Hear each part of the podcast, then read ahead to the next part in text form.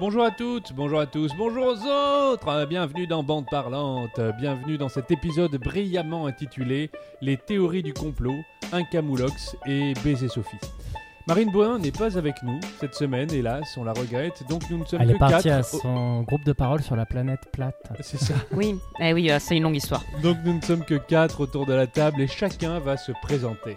Eh bien, Laura Léonie, autrice, scénariste, script doctor et fille cachée de Bernard Lavillier. Et ce n'est pas un complot. Coucou, c'est Lola Wesh et c'est moi qui ai créé et inventé Tom et ça c'est pas un complot.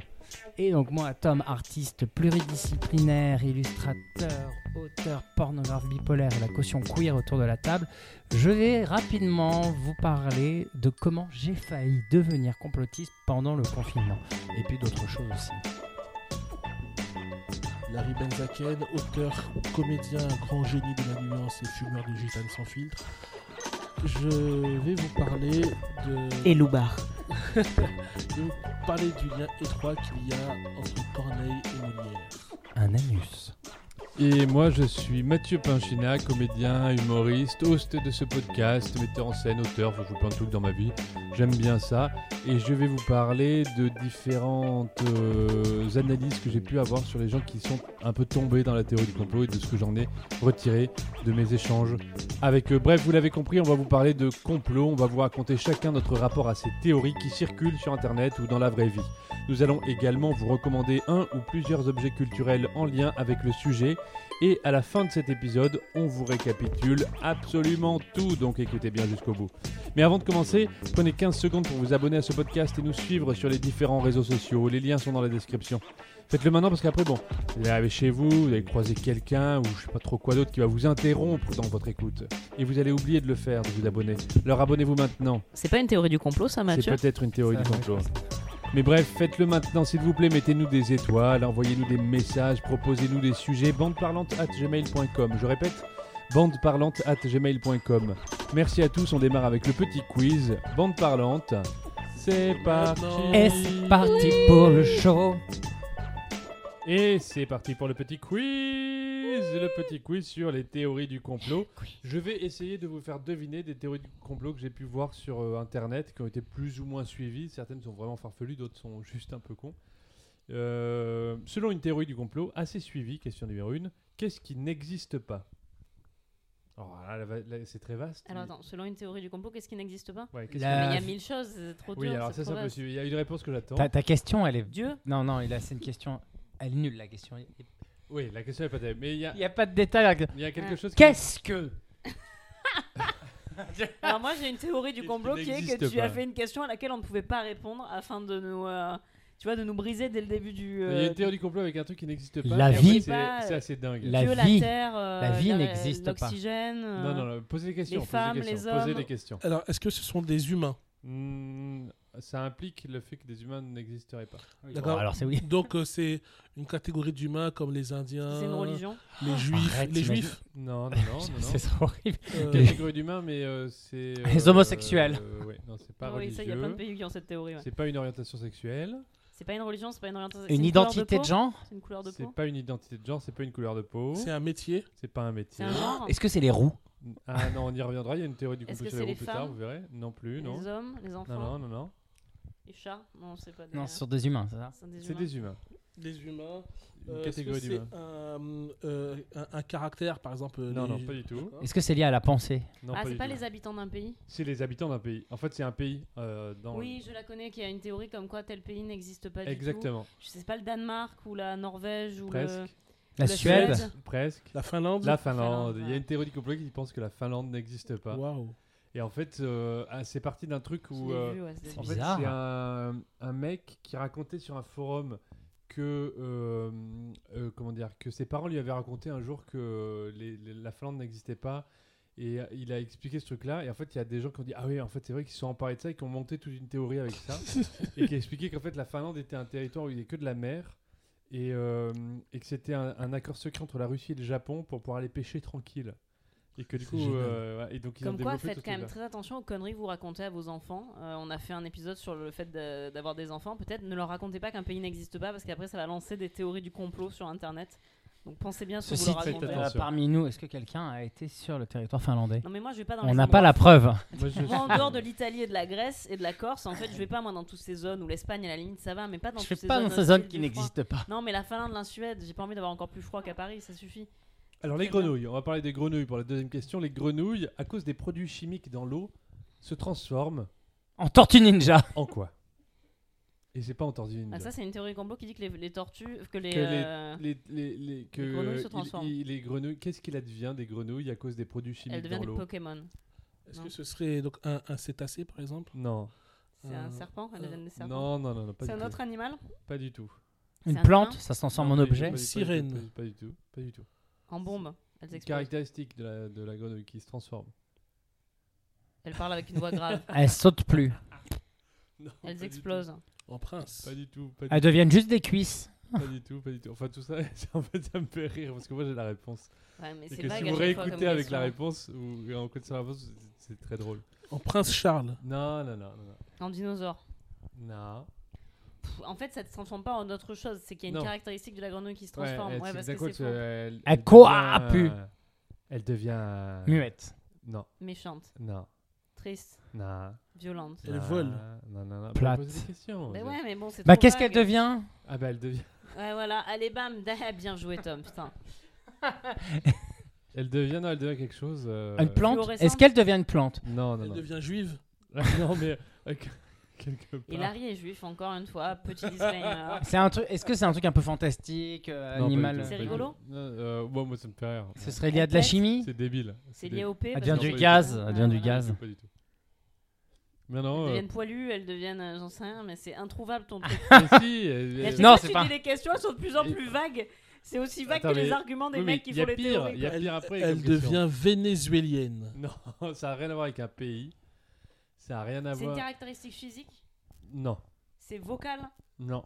C'est la couleur C'est non, ça n'a rien à voir. C'est pas physique. C'est euh, psychologique. Allez, on va dire. Elles deviennent Non, dépressives. c'est pas psychologique. Elles font des euh, dépressions. En fait, Psychopathe, as- meurtrière, psychopathe. C'est un rapport avec la sexualité. Nymphomane. deviennent Non, non.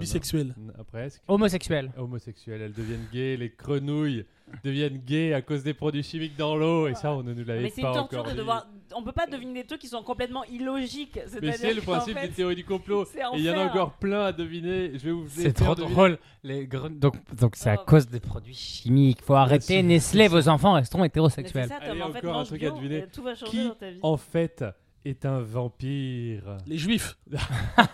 Non, mais ça, c'est une théorie du complot, c'est pas un truc vrai. Alors C'est, pour le, euh, coup- pour le coup, c'est euh, c'est non, c'est complètement faux. C'est pas. c'est Mylène Farmer. Non plus, non Une plus, pas du personne tout. connue Ouais, ouais. Michael connu. Jackson, c'est un Mondialement vampire. connu. Michael Jackson Ah, Non, mondialement non, non. connu euh, Beyoncé. Un sportif. Non, pas Il est sportif. vivant Artiste. Vivant, oui. Sport artiste, non. Politique. Charles. Il aurait aimé être. Oh, le prince Prince Charles. Charles. Le Charles, Charles III est en fait un vampire. Non, mais quel vampire, tu as La gueule du vampire, quoi. c'est- surtout un homme saucisse. Moi, je pense qu'il est en train de se transformer en Kanaki. Allez, question suivante. Euh, encore une théorie du complot. c'est vraiment- On va, on va, ça, moi, ça me fait rire. C'est des vraies théories du complot, Ouais, ça. tout ça, c'est des vrais. Il y a des gens qui y croient vraiment. Il y a des gens qui ont trop de temps, en fait. C'est vraiment terrible. Où vivraient les nazis? À Ah, alors, na- alors, je tiens à dire que cette théorie. un Nazareth. C'est pour ça que ça s'appelle comme ça. Ah putain, mais j'avais jamais fait le lien. Mais tu vois, c'est fou. Hein. Des fois, des trucs, c'est devant toi. Et Les Jésus nazis. de Naz. Du coup, alors, parce qu'il n'était pas juif, Jésus. Sais Larry. que Guilla- Guillaume Meurice est béton pour moins que ça. hein. Bah, faut juste pas qu'on dise dise prépuce. Hein, Les nazis, euh, non, alors les nazis euh, qui- issus de la guerre, vraiment, ils sont sortis de la guerre, En ils sont allés se cacher à Venezuela. un endroit. En Argentine. Ouais, en Alors bon, euh, tout le monde croit qu'ils sont en Argentine, euh, au Bah, tout le Venezuela. monde sait qu'ils euh, sont en. Argentine. Ça oui, c'est la, ça c'est la réalité.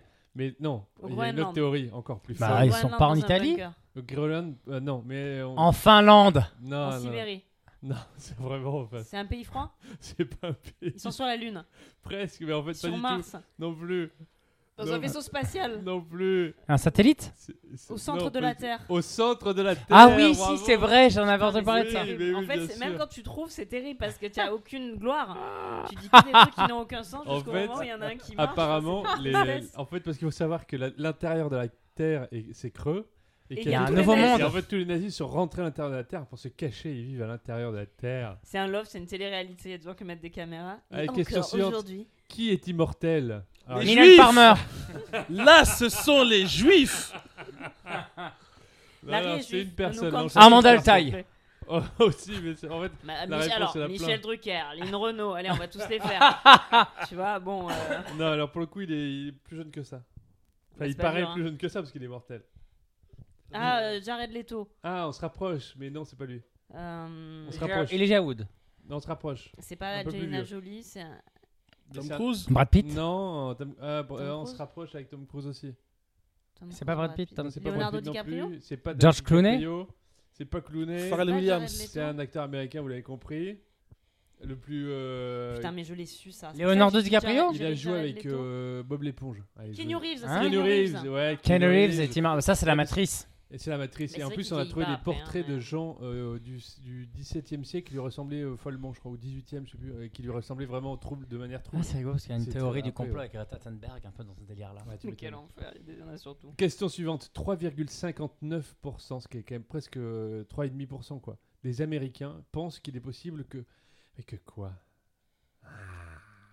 Je vous aide un peu. Que la Terre est plate. Avec les extraterrestres, Euh, non, je crois pas. avec les loups-garous, Avec le racisme, parce plus. que ça, généralement, ils sont forts. Oh, ils sont plus nombreux. les vampires. Les- on se rapproche, on est dans cette Je zone-là. pense que les vampires existent, les loups-garous reptiliens. existent. Les reptiliens, bravo. Ah, les que le gouvernement C'est se un fait fait- en fait, 3,6% c'est- c'est la première fois que j'ai pas de joie à, ré- à- à réussir à répondre aux questions parce que c'est tellement le camoulox. Et attention, je ne peux pas, je m'arrête en Détroit parce que Sacha Distel suce une trottinette. Alors, allez. non, mais tu vois, ça, c'est vraiment un truc. J'avoue, d'habitude, je suis fier, je dis Cicéron. Ouais, mais Je tu suis- je suis hyper c'est joyeux. gloire, tu vois, j'ai trouvé Gilgamesh il y a pas si longtemps et là maintenant je suis là, bah, les reptiliens bien sûr, euh, en train de. Ouais, mon dieu, bon, allez. Allez, grave. question suivante. Qui sont en fait des aliens? Le gouvernement. Non, c'est mieux que ça. C'est tellement plus drôle.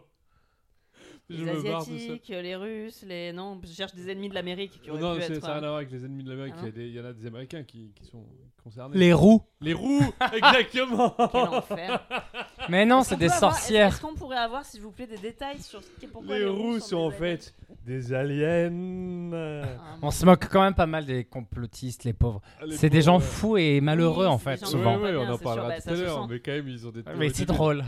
Dernière question, une dernière. Comment auraient été tués 11 marins philippins en 1960 Alors, Triangle c'est des une théorie, Bermudes. euh, beaucoup plus. euh, Mangé par le kraken. ni mangé par le kraken, ni le triangle Le des kraken Bermudes. et le kraken. Les kraken. Disparu dans une faille Non, non, spatio-temporelle. Ils ont été euh, ra- rapatriés et après ils sont morts après s'être plaints de certaines choses qui les auraient peut-être tués.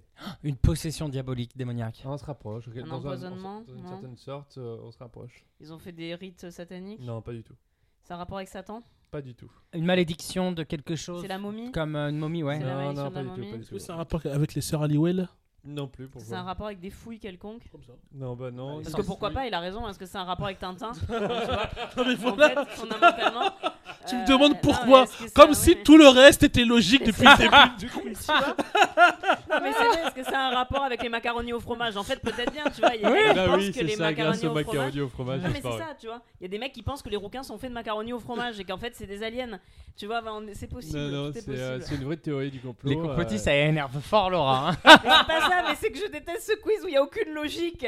On peut pas se baser sur rien. Alors, 11 marins philippins dans les années 60. C'est important le 11 Bon, non, pas du Ils tout. ont Bah. été empoisonnés par quelque chose, non? Non, non, non, non. C'est trop logique là. Mais J'en peux plus, mais j'en sais rien. Libérez-moi. Ils, ont- ils ont- ils ont couché avec la Vierge, euh, et du coup on pense que ça les a tués. Ça a parce qu'elle rapport avait avec les, trucs. avec les vampires? Ah, non, non, Les extraterrestres C'est un Non monstre plus, non, C'est non une plus. bestiole Un truc de fantôme C'est un truc Quelque ingéré chose qu'ils auraient pas- mangé. Pas du tout, pas, pas manger, pas. Harry est souffre. très très loin. Alors tu dis rapatrié, c'est-à-dire qu'il y a eu un Alors, naufrage. Ils ont fait, eu des il y a rapports je sexuels crois qu'il y a eu- avec, Je euh, crois qu'il y a eu un naufrage ou un truc comme ça. Après, ils ont été un peu rapatriés. Et après, là, ils sont tous morts les uns après les autres en se plaignant d'une chose Douleur à l'anus. qui. Non, c'est pas ça. Euh, mais- Ça peut tuer. Hein. Un panari. euh, Harry. Mais c'est pas- Il faisait. Ils Il... se sont pleins de quoi? J'en ai marre. Mais Sortez-moi de là, Nous bordel. aussi on se plaint. Est-ce que pour le coup, du coup, c'est une théorie du complot Ils sont morts à cause de ce quiz. Voilà pourquoi ils sont- Ils se sont plaints, ils se sont plaints d'atroces douleurs à la tête. On entend toutes ces conneries, d'a- d'atroces douleurs aux oreilles. C'est un moment de la journée, je vous aide un peu. C'est un moment de la journée, il se passe quelque chose. La Au pleine lune, réveil. La pleine lune. Au Non, coucher. Non. La rosée. À du la matin. douche. Entre les deux. Quand Entre les deux. Le, pe- le déjeuner. Entre les Et deux. ils se sont plaints du... De l'autre entre... côté. entre les deux de l'autre Au côté. goûter Non mais. Non mais qu'est-ce qu'on est Bah, en train de entre dire le là réveil et le, ma- et, et le coucher, moi je dis entre les deux. Mais... Bah le déjeuner. À la journée Bah non, de, Entre dans- le réveil et le coucher, bah, la journée, Non, mais de bordel. l'autre côté, l'autre l'autre entre deux. Quoi. Bah alors entre le, La le nuit. matin. Non, entre le La couche- nuit Oui, la nuit. Ah Ils se sont transformés en loup-garou Non, Mais Ils ont fait sais des rien, cauchemars. on s'en branle. Et ils sont morts de leur cauchemar. exactement, c'est ça. Mais Ils qu'est-ce ont que été c'est- mais tués quel est le grâce à lien leur de quoi cauchemar. Mais qu'est-ce qui leur est arrivé Mais on n'en sait rien, mais c'est nul Mais qui sont ces très- gens qui font des théories du complot aussi nulles mais, mais soyez fous, mais soyez imaginatifs, on s'emmerde C'est plus belle la vie, les mecs ils sont allés, ils sont, ils sont échoués, ils sont revenus, ils ont fait des cauchemars, ils sont morts, mais qui a écrit ça Mais, mais, mais niquez-vous, mais c'est horrible Mais c'est horrible, mais quelle tristesse Mais votre folie est d'une tristesse, mon dieu, quoi Et oui, apparemment, 11 Putain, marins mais quel enfer ont été tués à cause de Mais leur on s'en branle, mais, mais, qui meurent tous, tous Tuez-les tous Bon, pardon, bref, qu'on leur coupe la tête. Waouh Allez, on passe au témoignage pour voir d'où. Laura, je pense que c'est bon. On va la laisser tranquille. commence Ouais, commence, commence, t'es sur ta lancée.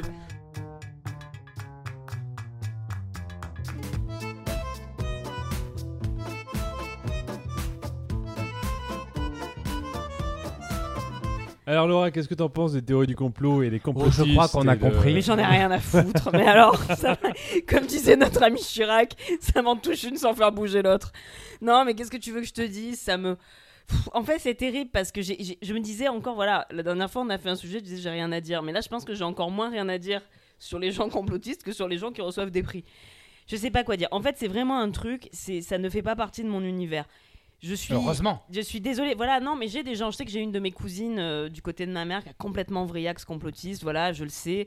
Euh, des fois, j'ai son Facebook qui pop sur mon fil, elle met des trucs genre attention, euh, Céline Dion est une pédophile qui mange des enfants, et je fais. Oui, bon, bah voilà, qu'est-ce que tu veux que je te dise, c'est Oh, wow. tragique. Mais en fait, non, mais elle, elle est beaucoup dans les. Elle, apparemment, parce qu'apparemment, il y a des. C'est comme tout, hein, il y a des. Il y a des il y a des courants de pensée dans le complotisme. Elle, elle est beaucoup sur tout ce qui est pédophilie. Voilà, elle, c'est sur ça. C'est dans ça qu'elle s'est spécialisée. Elle a fait son BTS, c'est complotisme, pédophilie. Donc, c'est tout ce qui tourne autour du fait que tout le monde est pédophile et que généralement, c'est à base de. Ils les violent, ils les mangent et ils se font des crèmes de jour avec. Et bon. Ouais, c'est les Illuminati qui font Donc, ça. hein. après, il y a un moment où, en Le- fait, le- je. sur le- sur- non, le, la xéroglobuline, je sais pas quoi. Voilà, après, je sais pas quoi vous dire. Voilà, ça me, ça me navre. En fait, je suis navrée. Voilà, je suis navrée. C'est-à-dire que j'ai de la peine parce qu'en effet, je suis d'accord, je pense que c'est lié à un énorme mal-être. Moi, ce que je vois dans le complotisme, c'est des gens qui sont terrifiés par la vie et qui, pour essayer de reprendre du contrôle sur leur propre vie, enfin, ça s'accroche à ces théories-là parce que ça leur donne l'impression de contrôle, une impression d'importance, une impression d'avoir un quelconque pouvoir sur des existences qui leur échappent. Donc ça me rend très triste d'un certain côté. Après, que vous dire là-dessus? Moi, ça m'a- jamais... Je sais qu'à une époque, par exemple, quand je suis arrivée à Paris, que j'avais la vingtaine, il y avait un documentaire qui circulait beaucoup sur... euh, C'est les, euh, c'est les extraterrestres qui ont construit les pyramides. Donc moi, pareil, j'avais plein de potes qui regardaient ça et qui étaient un peu en mode « Oh, c'est un peu intéressant, c'est un, Ah, ouais, un peu là ». Theory. Moi, je trouve ça terrible. Je suis là, déjà, c'est d'un racisme vis-à-vis des. C'est un mépris vis-à-vis des Égyptiens qui sont cassés le cul à faire des trucs de fou. Et parce qu'aujourd'hui, on est tous des gros branleurs et que plus personne ne veut rien faire, on est, on est totalement ébahis qu'il y ait des gens qui construit des pyramides ou des trucs grandioses. Enfin, il y a un peu confiance en l'être humain. Puis il y a des égyptologues, en fait, c'est leur métier. Il y a des gens qui ont fait des études. C'est ça aussi qui me fatigue. C'est qu'en fait, vraiment, tous ces gens dans leurs documentaires te disent non, mais vraiment, on a, on a zéro preuve que c'est possible d'avoir construit les pyramides. Et en fait, t'as vraiment les égyptologues qui font en fait, si, nous on en a, mais il faut nous interviewer parce que sinon on peut pas vous le dire. Mais nous, on a fait des études, on a fait 10 ans d'études, on a fait une thèse. Parce que les, les- égyptologues sont Fanny de Marseille. Exactement. non, mais je fais toujours cette voix. Je veux savoir que pour tous mes témoignages, je prenais toujours cette voix. Parce que c'est pour que vous distinguiez ma voix de la voix du témoignage. Donc là, je reprends ma voix normale parce que c'est plus un témoignage. Donc voilà, donc en fait, laissez, c'est un peu ce truc où je suis toujours là. En fait, il y a des gens qui ont fait des études, il y a des gens qui ont... Donc stop Ouais, sur le truc du complot. de- Oui, bah, c'est des complot. co- complots. mais c'est ça, en fait, tu t'en sors pas. C'est vraiment. Oui, c'est, comme d'essayer de raisonner quelqu'un d'ivre-mort en fait. C'est-à-dire qu'à un moment, tu vas pas gagner. Parce que la personne, elle est plus là de toute façon depuis un bon moment. Sinon, que dire à part ça? Voilà, moi j'ai plus eu de contact direct avec ça. J'ai été quelque temps avec un mec qui était scientologue. Ça a pas tellement duré, comme vous pouvez le voir, puisque je vous spoiler alerte, c'est pas Mathieu. hein, donc, C'est pas moi, pas donc moi. je suis plus avec cette personne Enfin, aujourd'hui. euh, Mais pareil, vis-à-vis de ça, en fait, quand il m'a parlé, j'avais un truc où qu'est-ce que tu veux dire en fait? C'est voilà, les scientologues ont plein de, de- de délires chelous que oui, les extraterrestres, ils sont, il y a des vaisseaux extraterrestres sous les pyramides et en fait, on est tous des extraterrestres et on est arrivé et il y a un méchant extraterrestre. Enfin, voilà, qu'est-ce que tu veux que je te dise? Il y a rien à en dire à part que bah, c'est des croyances, c'est des croyances malheureusement pour la, plus- enfin. Tu peux pas grand chose contre les croyances de quelqu'un en fait. Moi c'est ça, le complotisme ça me heurte qu'à chaque fois que quelqu'un vient. C'est comme les platistes en fait. Quand tu vois les documentaires sur les platistes, les mecs, peu importe l'argument que tu vas leur amener pour expliquer que la Terre est ronde, ils vont toujours t'expliquer que en fait non, cet argument est en faveur du fait que la Terre est plate. En fait, on peut pas raisonner avec des cons. Il y a un moment où c'est un peu ça finalement la, morale de cette histoire. Donc voilà, donc je suis pas et, en plus de ça, vraiment, je pense que je n'ai pas d'appétence pour ça. C'est-à-dire qu'on peut très bien aussi regarder de ça de l'extérieur comme un truc qui nous fascine, c'est-à-dire regarder en sachant que c'est pas vrai, mais être un peu fasciné ou un peu euh, euh, émoustillé par le, le chemin de pensée, ce que je peux comprendre. Mais, mais moi, j'ai même pas ça. J'ai même pas ce truc d'être fasciné parce que ça me, c'est voilà, c'est pas un truc qui me plaît, c'est pas un truc qui m'intéresse. Je, et j'y vois en effet derrière une grande détresse et un grand problème aussi de désinformation, puisqu'on a une époque où l'information est jamais allée, euh, n'est jamais allée aussi, aussi vite, mais la désinformation non plus. La désinformation est vachement galopante, comme l'information. Avec euh, l'intelligence artificielle, maintenant, ça va être super. hein. Donc c'est ça, donc il y a des vrais trucs où en fait, donc voilà, ça m'angoisse vaguement parce que je me dis, c'est, ça, en fait, je, je- je trouve qu'il y a énormément, en effet, il y a eu un- notamment un gros pic de complotisme au moment du Covid, et moi c'est là où peut-être j'ai été le plus directement confronté à ça parce que c'est le moment où plein de gens se sont en effet découverts un peu complotistes parce qu'on était tous enfermés, qu'on allait tous pas bien et qu'on était tous bo- bourrés à partir de 16 h Donc là, d'un coup, tout le monde, c'est un peu, euh, c'est un peu découvert du, euh, c'est découvert scientifique et puis spécialiste de la théorie du complot. Moi, c'est des trucs qui m'effraient, pour lesquels j'ai de la distance. Après, j'ai de encore une fois, bon, je fais des blagues et tout parce que je suis une emmerdeuse, mais en vérité, j'ai de l'empathie pour ces gens-là. Je trouve ça terrible. Voilà, ce que- ce qu'il faut voir, je pense, avant tout derrière ces gens-là, c'est des gens qui sont un peu effrayés par leur époque, un peu effrayés par euh, plein de choses de, de leur quotidien et de la vie en général, et qui du coup essayent de reprendre le contrôle à travers ça. Mais voilà, quoi, c'est pas. euh, Alors moi, je trouve ça intéressant, mais moi en fait, j'ai pas la même vision de ce que sont les complotistes. Enfin, pour moi même dans les, ce qu'on appelle les complotistes, il y a plusieurs catégories. Il y a il y a effectivement ceux qui vont dire que les extraterrestres ont bâti les pyramides et autres. Mais pour moi, les complotistes, c'est avant tout des personnes qui ne vont pas euh, suivre les versions officielles. Et à partir de là, tu as des personnes comme par exemple, bah, moi la première fois que j'ai entendu ce terme, c'était par rapport au 11 septembre. Des personnes qui ne croyaient pas forcément à la version officielle du 11 septembre. Et après, euh, quelques années plus tard, par exemple, Michael Moore sort euh, Fahrenheit 9-11 et montre des éléments, pour ceux qui ne connaissent pas, c'est un documentaire qui, traite entre autres euh, du 11 septembre qui a été primé euh, au Festival de Cannes. Et dedans, il montre des, éléments de comment le gouvernement américain, avant le 11 septembre, avait euh, exfiltré des membres de la famille de Ben Laden. Quelques temps après, on a euh, Colin Powell qui avait montré au monde entier la fiole qui disait Nous avons des preuves que les armes de destruction massive sont en Irak. Des personnes n'y croyaient pas, ont traité de complotistes. Il y a quelques temps, on nous a appris qu'en effet, dans cette fiole, il y avait de l'eau. Donc en fait, le complotisme, pour moi, c'est un- une grosse valise où il y a à oui, la fois ça, ouais. les, les pires tordus du monde, mais il y a surtout pour moi des personnes qui ne croient pas nécessairement aux versions officielles Ouais, et à raison Eh ben, souffrant. Ben moi, Mais tu, tu- vois, tu- Je, je- je profite parce que, euh, en l'occurrence, moi, pendant le confinement et la crise Covid, j'étais en train de devenir complotiste. Mais tu vois, par exemple, sur la question des masques, ou quand le gouvernement prenait la parole et qu'il y avait des gens qui prenaient la parole, je ne croyais pas les versions officielles et à chaque fois, je tiquais en me disant, mais l'époque à China, il y a eu ça et tout. Donc il y avait des choses qui me revenaient et du coup, comme on était en période euh, flippée, enfermée, machin, dans ma tête, je partais hyper loin par peur. Et du coup, effectivement, il y avait des choses vraiment ahurissantes qui me venaient. Et j'avais la chance d'être en coloc. Et ma coloc me posait du coup des questions plus logiques pour me questionner sur la logique. Et je sortais de ce cheminement de pensée. Mais euh, en vrai, ce qui s'est passé, c'est que euh, je pense pour tout le monde, ce qui s'est passé, c'est que la crise Covid, le gouvernement devait certainement depuis longtemps savoir que ça allait arriver, mais ils avaient aucun moyen de la gérer. Et ils nous ont pas donné d'informations. Le temps de savoir, Oui, je pense que c'est ça, et c'est il y ce a qui des- crée du coup des, des ambiguïtés. Il y a des vraies différences entre quelqu'un qui va faire, par exemple, une enquête journalistique construite avec des preuves et un une recherche de sources et des sources croisées. Et Micheline qui va être devant son ordinateur et parce qu'elle a lu deux trucs sur internet, va, Oui. tu vois, en fait, pour moi, c'est là aussi. Le complotisme, moi, je le range dans des gens qui, en fait, sont pas spécialistes de leur sujet, n'ont pas fait spécialement de recherche, mais en fait, à travers des vidéos trouvées sur internet ou des trucs comme ça, parce que tu peux pas comparer qu'un journaliste, il décide de faire une enquête construite avec des preuves construites autour d'un sujet. Pour moi, là, on est déjà, on n'est pas dans le complotisme dans le sens où il y a une démarche logique construite de recherche de preuves d'un travail de journaliste. C'est ça qu'un journaliste aille travailler sur un sujet euh, questionnant. Et c'est pareil pour la question du Covid. Ce qui s'est passé beaucoup aussi au moment du Covid, c'est plus une défiance envers le pouvoir politique Il y a une vraie différence entre dire je pense qu'ils qu'ils nous disent de la merde et qu'en fait globalement ils gèrent pas bien les choses et élaborer toute une théorie comme quoi euh, Darmanin a jeté l'intégralité des masques existants à la scène parce qu'en fait il est reptilien et que tu vois. En fait pour moi il y a Oui, des degrés dans non, tout mais- ça oui, quoi. mais je suis tout à fait d'accord. voilà. Il y a des degrés. Mais prends les, les masques, euh, c'est un très bon exemple, je trouve, parce que durant la période du Covid, on a vu énormément de politiques, Agnès Buzyn, euh, l'ancien Premier ministre, maire du Havre, Édouard Philippe, euh, qui disait, mais Tibet Ndiaye aussi qui était. euh, Sibeth Ndiaye, oui, ah qui- si bête, on s'en souvient. qui, qui disait mais les masques sont inutiles parce que voilà on n'avait pas de stock de masques et Alors, euh, je me permets d'interroger. Pardon, je t'ai coupé complètement au milieu d'une phrase. Je vais, euh, je- je- voilà. Et en fait, justement, moi, c'est un, un des trucs. C'est une époque où vraiment je me suis beaucoup intéressé au complotisme et à tous ces trucs-là. Et, euh, et du coup, mon grand truc, c'est de- d'essayer de, comprendre pourquoi les gens disaient les choses. Et euh, sur la question des masques, par exemple, je me souviens de Sibeth Ndiaye qui avait dit les masques ne servent. euh, De toute façon, on, on- sait pas les Français savent pas s'en servir, ça sert à rien, etc. c'était difficile. Et en fait, euh, en réalité, ce qu'elle disait et qui a été extrêmement moqué par des mèmes, par des, sur les réseaux régulièrement, euh, de- de- H24, euh, c'était les directives de, de, comment dire, de l'OMS.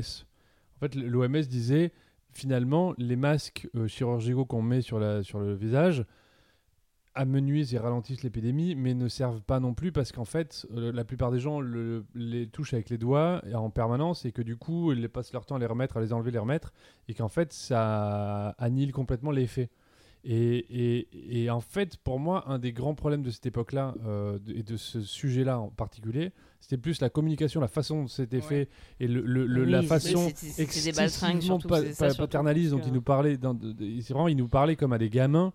Euh, et pour moi, une grande partie de, de- du terreau complotiste a été créée parce que le gouvernement n'a jamais osé dire en fait on ne sait pas vraiment ce qui Exactement. se passe. mais Ouais, voilà mais je on suis mais, mais je suis tout à fait d'accord mais pour moi c'est en ça que euh, des personnes qui voilà il y a eu l'annonce en fait, une annonce est faite, les masques euh, ne servent à rien. Des personnes qui vont dire Ah non, non, non, moi j'y crois pas, on va dire Ok, ok, t'es un complotiste. Deux mois après, la France reçoit des stocks de masques. On nous dit mettez tous des masques. Mais la personne qui, qui avait dit au moment où les, les ministres ont dit que ça ne servait à rien, qui disait mais non, j'y crois pas, qu'on a traité de complotiste, en fait, maintenant, elle, elle est dans le champ de le- de l'annonce officielle qui est mettez des masques. Donc en fait, cette personne qui était complotiste est, aujourd'hui considérée comme bah, faisant partie du champ officiel. Donc elle ne l'est plus. Et moi, c'est pour ça que pour moi, il y a une distinction à faire dans le. Enfin, pour moi, il n'y a pas un lot de complotistes qui sont tous euh, des. C'est un terme parapluie qui va voilà, mettre, ça. Aussi bien les, beaucoup trop de les illuminés moi. Que les gens qui ont eu peur. Et, euh, Des gens qui ont eu peur, des gens qui ne font pas forcément confiance. qui Ouais, la question qui du sont dans masque. une Oui, mais tu vois, là, la question, il y a une vraie différence pour moi entre la- une défiance vis-à-vis du politique et une impression d'être pris pour un con, ce qui, pour le coup, malheureusement, avec le gouvernement Macron euh, et les gouvernements Macron successifs, est toujours une constante. hein. C'est pour le coup, là, il y a des choses comme ça, il y a des choses qui, sont, qui se maintiennent dans le temps. Le fait d'être parlé, qu'on nous parle comme à des débiles, qu'on pense qu'on est tous des débiles, ça, c'est un truc que, voilà, que le Covid n'a pas arrangé, mais qui était déjà présent. Et pour moi, c'est une vraie différence entre, en fait, j'ai l'impression qu'on me prend pour un con et que là, je suis en face d'un gouvernement de baltringue qui ne, tu vois, mais qui ne me dit pas tout. qui ne me dit pas tout, mais en tout cas qui ne sait pas tout et qui en fait n'assume pas, comme disait Mathieu, le fait de dire bah en fait ça nous est tombé sur le coin de la gueule ce truc-là et on sait pas quoi faire, donc du coup qui essaye de sau- sauver les meubles de façon un peu. euh, Mais je sais pas, moi tu vois quand j'avais des potes qui, qui râlaient sur la question euh, de ils nous font chier avec les masques, ils nous disent jamais la même chose et tout. Pour moi j'étais pas là, ces gens sont complotistes. Tu vois j'étais là, ces gens sont saoulés par un truc ou voilà. Moi c'est vrai que je moi je m'en battais la race. Voilà, moi tu me disais de mettre le masque, bah je prenais le masque et je le mettais, ça me ravissait pas. J'étais pas, j'étais pas ravi. Moi t'as vu le nez que j'ai, j'étais pas ravi de mettre le masque. Il y a aucun masque qui tient sur mon putain de nez, c'était un enfer, j'avais l'air d'un oiseau. Mais bon, en fait, j'ai jamais été là quand j'avais des potes qui rechignaient ou qui râlaient parce que ça les faisait chier de mettre le masque ou qui disaient ouais, mais t'as vu, moi pour moi complotiste, c'est pas il y a une vraie différence entre en avoir plein le cul d'un pouvoir politique et avoir un peu l'impression qu'ils te disent euh, Jacques a dit euh, tu vois, un truc différent chaque jour, que d'être vraiment dans le complotisme qui va être vraiment le fait d'élaborer une théorie plus large et plus construite à la base d'un sujet, tu vois. Enfin voilà. Mais après, c'est parce que je pense qu'en effet, le, moi, ma, ma- mon- ce que j'entends par complotiste, c'est plus réduit, je pense, que ce que toi, tu englobes dans le mot peut-être complotiste. En fait, c'est pas ce que j'englobe, c'est que les médias, quand on parle des complotistes, on a- par exemple, ceux qui ne croyaient pas aux armes de destruction massive euh, en Irak étaient traités de complotistes. En fait, on appelle complotistes dans les médias et autres toute personne qui ne croit pas aux versions officielles servies par euh, les, médi- dire les médias du coup, c'est les un outil médiatique pour décrédibiliser Mais- mais bien sûr. un discours qui irait à l'encontre d'un gouvernement. c'est- totalement ça aujourd'hui. Et, et c'est vrai que dans ce, cette, grande, cette grande nacelle, il y a à la fois des ultra illuminés qui vont parler de reptiliens pour- en parlant de, du prince Que- Charles ou de je ne sais qui, que des personnes qui vont dire là, je suis désolé, genre je bouge, je crois que tu me prends pour un con. Et c'est vrai qu'on enveloppe toutes ces personnes-là dans le même terme. Et pour moi, c'est une distinction qui est importante à, à- à faire. Oui, c'est- non, non, c'est c'est sûr que c'est une distinction euh, importante à faire, mais je crois aussi que euh, avec le temps, on, la distinction se fait vite en fait. C'est-à-dire qu'il y a des gens qui euh, aujourd'hui ont été, enfin tu vois, euh, sur toutes ces histoires de masques par exemple, du Covid et compagnie, euh, qui c'est la, situation la plus proche de nous. Effectivement, que ça a, généré tout un tas de réactions diverses et variées où tu te dis bon on nous prend pour des cons ou pas je sais pas et qu'en fait moi il se trouve que j'ai eu notamment un je sais plus qui c'est qui m'avait parlé de ça j'ai un, pote à moi qui avait un copain ou une copine qui était au fameux conseil euh, euh, scientifique euh, qui gérait la crise du Covid là. Donc j'avais et qui m'avait dit en fait ils en savent rien. Et ils savent pas ce que ils savent pas ce que c'est cette maladie parce que c'est une nouvelle maladie. Et que donc qu'est-ce qu'ils font? Ce qui est en plus très logique et très entendable. Ils, ils font ils se comportent et ils donnent des directives comme comment dire en fonction de ce qui semble être cette maladie, de la, famille dans laquelle elle se range cette maladie. Donc, euh, si cette, cette maladie-là, le Covid, est dans cette famille-là, ça veut dire qu'elle va se répandre comme ci, comme ça, donc ça veut dire qu'il faut faire ça. Et en fait, toutes les directives au départ qu'on avait, quand on n'avait aucun recul, puisqu'elles venaient d'arriver, c'était que euh, des, euh, des directives liées à, cette chose-là, à la projection par rapport à d'autres maladies proches. Donc, d'où le fait de- des masques, oui, non, etc. D'où aussi des hésitations, d'où les revirements de situation, parce qu'en fait, on a découvert tout ça tous ensemble et que personne n'a eu les infos avant. Pour moi, le complotisme se base sur une chose euh, encore différente. Pour moi, elle se base sur l'idée qu'il y a un complot, c'est-à-dire une anticipation de cette chose-là. Pour moi, le complotisme vient du fait que des gens ont délibérément euh, agi pour arriver à une situation de crise. C'est-à-dire, par exemple, pour moi, le, un des exemples les plus frappants, bon, c'est par exemple la Terre est plate. Ça, c'est c'est flagrant, j'en reparlerai tout à l'heure. Euh, c'est aussi, par exemple... euh, euh, Flagrant que la Terre est plate ou c'est non, flagrant c'est flagrant que c'est- cette Non, je est savoir exactement Ah, où on allait avec la cette. Terre n'est pas plate. Euh, le, je sais plus ce que je voulais dire, mais il y avait une autre théorie aussi qui était flagrante. Les, le Big Reset, là, le, le, great, le Great Reset. Le Great Reset, c'était un- une, euh, le sujet de la grande réunion de. euh, putain, comment ça s'appelle ce truc de Davos Je crois que c'est ça. Il me semble que c'est Davos qui c'est le. pas un personnage de Game of Thrones Davos Non, Davos, c'est euh, Eh le Forum si. économique mondial qui se réunit régulièrement tous les deux, trois, deux, deux- deux ou trois ans, je sais plus, qui a un thème chaque fois. Et là, c'était le Great Reset, c'est-à-dire le, le grand euh, renouvellement, le, je sais pas comment on peut le traduire en français, le grand. euh, ri- Ouais, un peu ça. Et du coup, comme c'était le sujet de Davos, toutes les sphères complotistes se sont emparées de cette chose-là pour dire ouais, ils veulent euh, là, ils veulent supprimer là. Et c'est arrivé juste après le Covid en plus.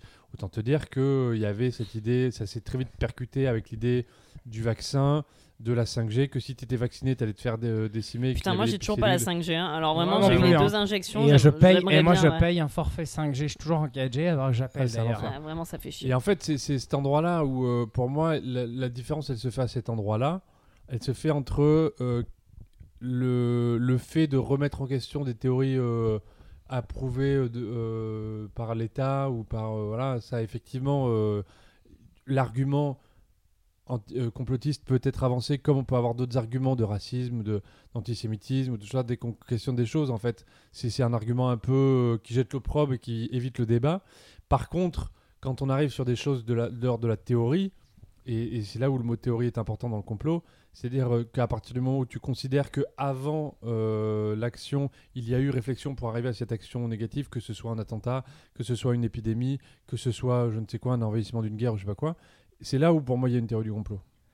Et c'est intéressant ce que tu dis, parce que ça va rejoindre un peu ce que disait Laura. Moi, vraiment, c'est, je pense que j'en parlerai plus dans mon témoignage sur la question de, de, finir par croire que tu as, qu'il y a eu un truc avant. Et ça va avec ce que tu dis, c'est que ben, moi, les hum, théories du complot peuvent me faire rire, mais j'ai aussi énormément d'empathie parce que je me souviens de la période du confinement où en plus, moi, j'étais euh, défoncer de médicaments parce que c'était pile le moment où j'avais mes diagnostics, donc j'essayais plein de trucs, j'avais pas forcément de recul. Et euh, avec la peur de la situation, plus la vulnérabilité psychiatrique, il y a des choses, j'arrive à trouver des explications hyper farfelues à des trucs. Et moi, du coup, après, euh, j'ai atterri, hein, je suis revenu parmi vous. Mais du coup, je réalise, quand je vois aussi mes proches, ou du moins je pense à mon père qui partit trop loin, je me dis, là, je peux avoir moi une théorie, je me dis, mais j'ai l'impression qu'il y a quelque chose de l'ordre médiatique et aussi de, du gouvernement, une volonté euh, de transformer un peu l'info, de mettre des chaînes comme CNews ou BFM, qui en fait créent ces théories du complot implicitement. Il y a comme une réelle volonté du coup de diviser les gens, de prendre une majorité de personnes qui ont moins accès à l'information ou euh, moins accès à la culture et leur créer des peurs. Et du coup, euh, en fait, comme j'ai flirté avec la théorie du complot, il y avait des choses où j'y croyais vraiment, et que voilà, j'en suis ressorti, je vois comment le mécanisme peut fonctionner. C'est comme une relation toxique en fait. Et aujourd'hui, ben, euh, je vais avoir des réflexes de théorie du complot en regardant les trucs sur Internet ou en voyant les médias. Mais euh, je me dis, bah là, en fait, c'est de la manipulation. On le voit en ce moment avec le conflit israélo-palestinien. Il y a des choix de mots selon euh, quelle population veut parler, selon quel gouvernement veut parler. Pareil avec ce qui se passe en ce moment en Russie. Et, euh, et ça, c'est, bah, ça rejoint un peu ce que dit Larry. Il y a, on va dire, la théorie du complot, c'est-à-dire se dire, comme tu dis Mathieu, des, des, gens ont monté quelque chose, genre des grands, des grands puissants ont monté quelque chose pour nuire au peuple. Mais il y a aussi ben, des personnes qui ont une, posture d'observation et qui vont se dire ben là il y a quelque chose de pas clair. Les médias ne nous disent pas tout. Ou euh, les images sont euh, euh, du genre c'est une image choisie pour une information précise et ça crée sur le grand groupe de la population une idée globale et enfin je, je me dis faut pouvoir aussi avoir une posture d'observer les deux choses. Oui, c'est sûr. Moi, de toute façon, et je, je, pense que je vais clore là-dessus parce que je n'ai pas grand-chose de plus à dire sur le sujet, mais mais euh, en fait, euh, moi, si j'avais une recommandation culturelle à faire sur un truc comme ça, d'abord, c'est le film euh, Atomique Café, qui est un documentaire qui date des années 80, où en fait, ils, avaient, ils ont récupéré tous les films de propagande à l'époque de la guerre froide pour montrer en fait ce qui était diffusé sur les télés américaines en boucle à l'époque de la guerre froide où on expliquait aux gens qu'est-ce qui allait se passer quand les communistes allaient nous envahir. Euh, alors tu vois un gros mec à moustache qui arrive dans un village et qui frappe le patron de presse, parce que c'est ça le communisme, tu comprends, c'est un mec à moustache qui va frapper le patron de presse. Bon bref, des trucs comme ça. Je trouve le documentaire vachement intéressant, il est le témoin d'une époque, et ça montre aussi en quoi en effet il y a, un outil de propagande dans le fait de faire peur aux masses. Euh, après, voilà, moi, le, meilleure recommandation que j'ai à faire, c'est en fait, si vous avez des doutes sur un sujet, si vous avez des. Lisez, en fait, renseignez-vous voilà, le, risque en fait aujourd'hui, c'est qu'on est, on est beaucoup sur les réseaux sociaux. Les réseaux sociaux, ça va être la vidéo de Jean-Michel Muchmuch qui, tu sais pas d'où il sort, tu sais pas s'il a un diplôme, tu sais pas qui c'est, mais qui vient t'expliquer. En fait, moi, j'ai découvert le secret de tout encamant sur le. En fait, voilà, faites toujours très attention avec les informations qui vous arrivent. Essayez toujours de savoir d'où elles viennent. En tout cas, je vais encore euh, employer ce vieux concept marxiste. Mais essayez toujours de comprendre d'où parle une personne, qui est cette personne, pourquoi elle dit ça? Euh, quel, sont son, quel est son intérêt à, défendre tel ou tel sujet? Voilà. Je pense que le, meilleur combat contre ça, moi je dis pas de pas remettre en question les versions officielles, c'est pas ça, mais par contre, essayez toujours de comprendre qui parle et pourquoi il parle et quel intérêt il a à vous faire croire certaines choses. Et ça, ça va dans les deux sens. Et c'est, je pense, ce qui évite de s'enfermer dans des schémas qui sont des schémas de fantasmes.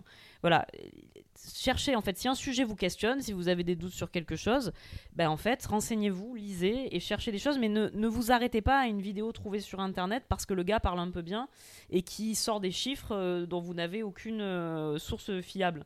Voilà, moi c'est ça que je D'ailleurs, sur ce sujet, je, je, me permets de recommander un bouquin vachement intéressant qui s'appelle La fin de l'homme rouge de Svetlana Alexievitch, je viens d'y penser, que j'avais vu en spectacle, en fait, qui avait été adapté en spectacle et que après j'ai acheté. Le bouquin est super. Et en fait, qui récolte des témoignages de personnes euh, comme vous et moi, sur, qui sont russes et qui ont vécu la chute du communisme et de l'URSS. Et qui parlent du monde avant et après. Et donc, c'est la fin de l'homme rouge, la fin de l'homme communiste, quoi. Et de comment il comment ils sont rentrés dans le capitalisme. Et en fait, la différence entre les deux mondes. Et en fait, c'est hyper intéressant parce que d'un coup, ça te montre un tout autre projet de société qui avait ses qualités et ses défauts, mais aussi donc ses qualités et qui avait son fonctionnement et comment en fait euh, d'un coup euh, tout le monde projetait un idéal autour de ce, ce- ce projet-là et comment le après la chute du mur de Berlin et la fin de la guerre froide, le capitalisme a gagné tout ça et comment ils, ont dû abandonner cette chose-là. Et c'est absolument passionnant, ça, ça vient questionner et percuter plein de choses de notre propre monde. Vas-y Tom, tu, peux enchaîner peut-être avec ton témoignage? Oui, bah moi, euh, bah, il y a plusieurs points. Il y en a un qui est un peu, voilà, qui est moins fun et moins rigolo, c'est que j'ai vraiment failli virer euh, complotiste pendant la crise du confinement. Et je pense que j'ai eu la chance d'habiter en colocation. Je me souviens très bien. C'est vrai qu'on en avait reparlé avec ma coloc. Elle- Elle est flippée parce que euh, à chaque allocution de Macron, euh, je faisais des analyses de ses gestes et des mots qu'il choisissait, mais parce qu'en fait, je reconnaissais des codes du théâtre euh, dans toutes ces postures parce que ben, euh, j'ai fait des stages, j'ai fait des trucs de théâtre, etc. Et j'étais convaincu qu'on était manipulé. Ah, Maintenant, quand je prends du recul, je me dis oui, mais c'était pas, on n'était pas manipulé dans le sens où se ils avaient créé un complot contre la population. C'était une manipulation en mode faire semblant d'avoir les informations pour inquiéter personne. La réalité des choses, des choses, c'est ce qui s'est passé. Sauf quand on est dans une situation hyper flippante, on est confiné. Moi, j'étais un peu en état ultra vulnérable psychologiquement. Et donc, je sentais vraiment que j'étais en train de vriller. euh, euh, c'est ma coloc vraiment qui me. Sans me confronter, en fait, elle me posait des questions. Ah ouais, ça m'intéresse. Et du coup, ces questions euh, ouvertes m'amenaient à des réflexions où moi, en parlant, j'étais en train de me dire Bah non, j'ai pas suffisamment de preuves. C'est juste une peur ou c'est juste parce que moi non plus, je ne sais pas. Donc, j'arrivais toujours un peu à atterrir. Mais je me souviens très bien qu'à un moment donné, j'avais vraiment un énorme doute où euh, j'avais un- une théorie du complot que je n'arrivais pas à enlever de ma tête, tout en me disant de l'autre côté, t'as aucune preuve, détends-toi. Mais le Covid est arrivé au moment où il y a eu des, des soulèvements de population à travers le monde entier. À Cuba, il y avait plein de manifestations, le feu dans le métro, etc. À Hong Kong, il y a des grosses manifestations. C'était l'époque des Gilets jaunes. Et en fait, d'un coup, il y a eu ça. Et j'ai vraiment eu un moment de c'est quand même bizarre. Et, et ça m'a resté dans la tête et je luttais contre ça. Et c'est ce qui fait que du coup, ça, ça biaisait du coup mon, mon écoute, ma posture pour recevoir les informations. Mais, euh, je- enfin oui, moi je, je comprends très bien parce que je me souviens de cette chose-là. Je l'avais complètement oublié. Mais je, je, je partage un peu cette chose-là. En réalité, aujourd'hui, il y a encore des soulèvements partout dans le monde, euh, Oui. à des endroits différents. C'est juste que c'est arrivé à un moment où du coup, ça a fait se percuter. Mais en réalité, les soulèvements, ils existent encore. Il y a des guerres euh, partout dans le enfin, Bah oui, bien sûr, bien Et sûr. puis euh, depuis le Covid, ce que, ce que j'ai compris aussi aujourd'hui, c'est pour ça que moi je me détache vraiment des médias et je choisis plus ou moins les, les médias ou les informations. Et encore, là j'ai vraiment un choix délibéré de plus trop faire attention parce que déjà ça me déprime. Et puis euh, il y, a, euh, y a des choix, les médias choisissent, orientent, euh, euh, veulent vraiment façonner la pensée. L'autre point, c'est que bah, moi, la théorie du complot, euh, dans sa caricature et dans le côté qui nous faisait un petit peu rire pendant le quiz, c'est un truc qui me fascine. Ah. Et euh, des fois, ben, je vois mon père et sa nana. Des fois, je reste pas très longtemps euh, chez mon père parce que assez rapidement, je peux être mal à l'aise, mais euh, genre l'époque du, vac- du vaccin, par exemple, tous les deux, ils ah, savent pas ce qu'ils nous injectent. C'était leur phrase. Et quand je leur demandais, bah, vous pensez qu'on que ce soit le pass sanitaire et le vaccin, je leur disais, bah, d'accord, mais dites-moi. Et ils sortaient des phrases qui avaient aucun sens. Et tu les voyais tous les deux essayer de se convaincre de quelque chose, mais ils savaient même pas de quoi est-ce qu'ils étaient en train de se convaincre. Mais de toute façon, c'est comme ça. On nous dit pas tout. Et, et ça, c'est un truc qui peut avoir tendance à me fasciner. Et c'est peut-être une fascination un peu. C'est peut-être du voyeurisme un peu morbide. un peu morbide, un peu voyeurisme, où je suis là, genre, ah lol. C'est pareil. Et ça m'amuse, et en même temps, ça m'amuse. Et des fois, ça va aussi me fasciner Ouais, de les, par exemple, les, hum, les scientologues me fascinent jusqu'où ça Oh, va. tu sais, Et, euh, c'est pas si fascinant. et puis, moi, t- non, mais c- Oui, tout oui, ça non, me fascine. Et, euh, et, et du coup, quand j'y réf- j'y réfléchis bien, je me dis, mais euh, c'est c'est aussi fascinant que absolument toutes les religions. Je me dis, mais p- par l'état d'esprit de la théorie du complot, on a construit aussi les religions. Enfin, ça, c'est mon point de vue. C'est comme ça que je me, que je me base. Et il y a énormément de films ou de théories euh, euh, de physique, chimie qui sont aussi quand même basées sur des théories du complot. Et euh, C'est-à-dire? bah, il y a par exemple, comment ça s'appelle ça C'est dans Interstellar où ils ont ça, tu sais, les voyages dans le temps, et qu'à un, un temps, à un instant T, c'est comme si tu étais dans un monde parallèle, en même moment, mais pas au même temps. Non, j'espère- ouais. tu vois, des trucs, le voyage un peu spatio-temporel, ou des trucs comme ça. Et tu as des gens qui arrivent vraiment à t'expliquer le truc avec des arguments de ouf, qui te trouvent des sources avec des calculs et tout. Et moi, ça me fascine. Et ça, c'est un truc qui me fascine sur le côté un peu fantastique. Genre, euh, faites-moi rêver, racontez-moi des trucs. Et euh, par exemple, je, suis des euh, documentaires sur RMC qui me font mes trop gauleries sur l'Alien Theory. Et je les regarde vraiment en mode, ouais, bon. Mais le pire, c'est qu'il y a quand même des moments, quand ils expliquent des trucs, je suis là, genre, je comprends en fait comment des personnes peuvent arriver à croire à une théorie. Parce qu'il y a des, autant il y a des théories, euh, là on l'a vu dans le quiz, des théories vraiment what the fuck, tu vois, euh, les roues ce seraient des aliens et tout machin. Mais dans les théories du complot, tu as des trucs. euh, Enfin, je sais pas comment expliquer. Et en fait, moi, ça m'amuse, mais ça peut être hyper inquiétant parce que souvent, ben, beaucoup de partis, ben, le nazisme est monté à cause de quoi? À cause de beaucoup de théories du complot. Donc, il y a- voilà, c'est un truc dangereux, mais moi, en même temps, ça m'amuse. Et euh, du coup, ben, moi, je vais euh, clôturer, je pense, avec euh, mes recommandations parce que les- tout ce qui est théorie du complot, c'est quand même beaucoup lié à la politique.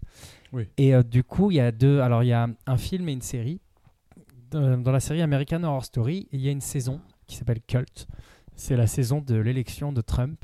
Et le personnage que joue Sarah Paulson est un personnage complotiste.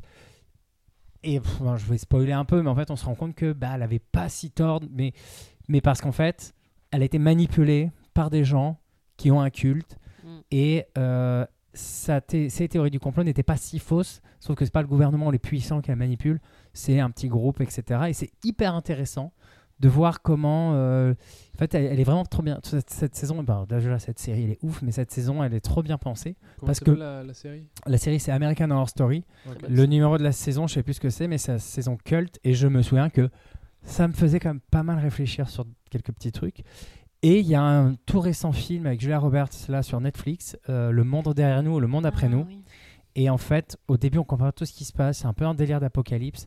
Et en fait, il y a un plot twist dans le film où quelqu'un haut placé est au courant d'un truc. Et c'est très théorie du complot. Mais pareil, c'est des choses où tu te dis, au final, pendant le film, tu fais Ah, ça pourrait être possible. C'est beaucoup lié. C'est ce, ce truc qui a fait un peu aussi. euh, c'est marrant parce que je crois que c'est celui-là qui a été produit ou promu en tout cas par les Obama, non? Il n'y a pas eu une histoire comme ça? Ah, je sais pas du Oh, tout. Et que en fait justement ils ont été ils, sur la production. je- Il me semble que ça et que du coup ça avait euh, un peu comme c'est un peu. euh, Mais j'ai vu un euh, truc qui disait que c'était soi-disant un message qu'on nous envoyait, euh, ouais, genre comme pour nous prévenir. Mais parce que tout est, tout est euh, franchement. Tu te KO. ouais, KO. Bah, dans le film, c'est ce qui se passe. C'est-à-dire le Exactement. chaos complet. Mais tout, est basé- tout, tout ce qui se passe, c'est carrément plausible. C'est ben, on isole tout le monde en coupant absolument tout. Ouais, Euh, pas de commun- communication extérieure, t'as plus accès à tes comptes, machin. Et il y a un côté où tu dis Ah, finalement, bah, le chaos, il vient à un moment où tu isoles les gens. C'est hyper intéressant. Mais voilà, après, c'est des choses à prendre avec du recul. Et puis, bon, ben. euh, les documentaires sur les théories du complot, sur le fait que les fantômes régissent le monde, ce truc-là, c'est hyper drôle. J'ai suivi, je commence à suivre un truc sur la malédiction de Toutankhamon. Et Ça, c'est voilà. ouf, mais c'est ouf. Et le pire, c'est que tu regardes ça. Moi, je regarde ça quand même avec de la distance. hein. Mais j'arrive quand même à me dire, mais personne n'a prouvé le contraire. Du coup, ça, ça Oui, marche puis quand même. Tu vois, ça, il y a un vrai truc où pour moi, les trucs comme la malédiction de Toutankhamon, il y a vraiment un truc aussi où c'est c'est tellement une bonne histoire. Tu vois, enfin par exemple, la malédiction sur les momies, bon. Il y en a eu plein où on a tous ces trucs où plein de scientifiques sont allés ouvrir des temples, ouvrir des tombes, et en fait après sont morts de façon un peu bizarre. Et du coup, il y a eu des débats et Dans tout. leur cauchemar. Et, et je pense qu'en fait, un des trucs aussi, pour moi, là, il y a deux choses qui se rencontrent. D'abord, c'est une histoire qui est. On a envie que ça soit vrai parce que c'est tellement une bonne histoire qu'il y aurait eu une malédiction et que ces mecs, tu vois. Donc là, pour moi, ce qui joue un peu chez nous, c'est le côté. Putain, c'est quand même une bonne version. Ouais, ouais. L'histoire, elle est bien quand même et tout. Et je pense qu'il y a aussi un peu le côté où on est tous un peu là en mode les mecs sont quand même allés violer la tombe d'un mec parce qu'il faut se rappeler que c'est ça, hein, les archéologues qui vont sortir les momies de chez eux. C'est littéralement sort ta grand-mère de son caveau dans 2000 ans. Enfin, tu vois, moi je le prendrais mal. Donc en fait, je pense qu'il y a aussi une petite partie de nous qui nous dit c'est quand même un acte qui est, tu un peu- vois. ils l'ont cherché. quoi. Oui, en fait, je pense qu'il y a une. Bah oui, c'est ça. Je pense qu'il y a une partie de nous qui condamne un peu ça et qui dit du coup, eh ben du coup, si Toutankhamon il les a maudits, bah c'était bien fait Ouais, pour eux. pour moi, c'est vois aussi que du coup, euh, je crois que l'être humain, de- dans sa globalité, de, de- dans- de manière générale, a besoin de se raconter des histoires, Oui, d'y bah oui. croire, Et et, nos se croyances peuvent- influencer pour ça. Et puis, je pense que nos propres croyances Exactement. Et arrivent à créer des réalités. qu'à partir du moment où il y en a un qui est mort par accident ou quoi, et que quelqu'un a dit c'est un, c'est un, c'est une malédiction, les autres qui étaient impliqués dans le truc euh, malgré eux, se retrouvent. euh, Mm. Enfin, tu vois, ça- Et tout ce qui va puis se en fait, c'est devient, tellement, euh, c'est tellement une bonne histoire. En fait, t'as Bah, tellement plus envie sûr. de te dire, ils ont été Bien maudits sûr. par une momie, que c'est juste qu'ils ont tous pas eu de chance de façon euh, concomitante, tu vois. Bah, c'est ça qui est drôle aussi. Bah, bien sûr. C'est qu'on sûr. préfère toujours une bonne histoire. Bien sûr. Voilà. Et toi, Larry, euh, le complot, t'en es où, toi? Tu te Euh, disais, toi, tu tu étais à fond là-dedans C'est Milan, Ah ouais, Milan moi, Farmer, c'est- c'est Dieu. Toute ma vie, moi. le couple. Non, non, moi, je... c'est vrai que je suis de manière générale assez rationnel. Je suis pas.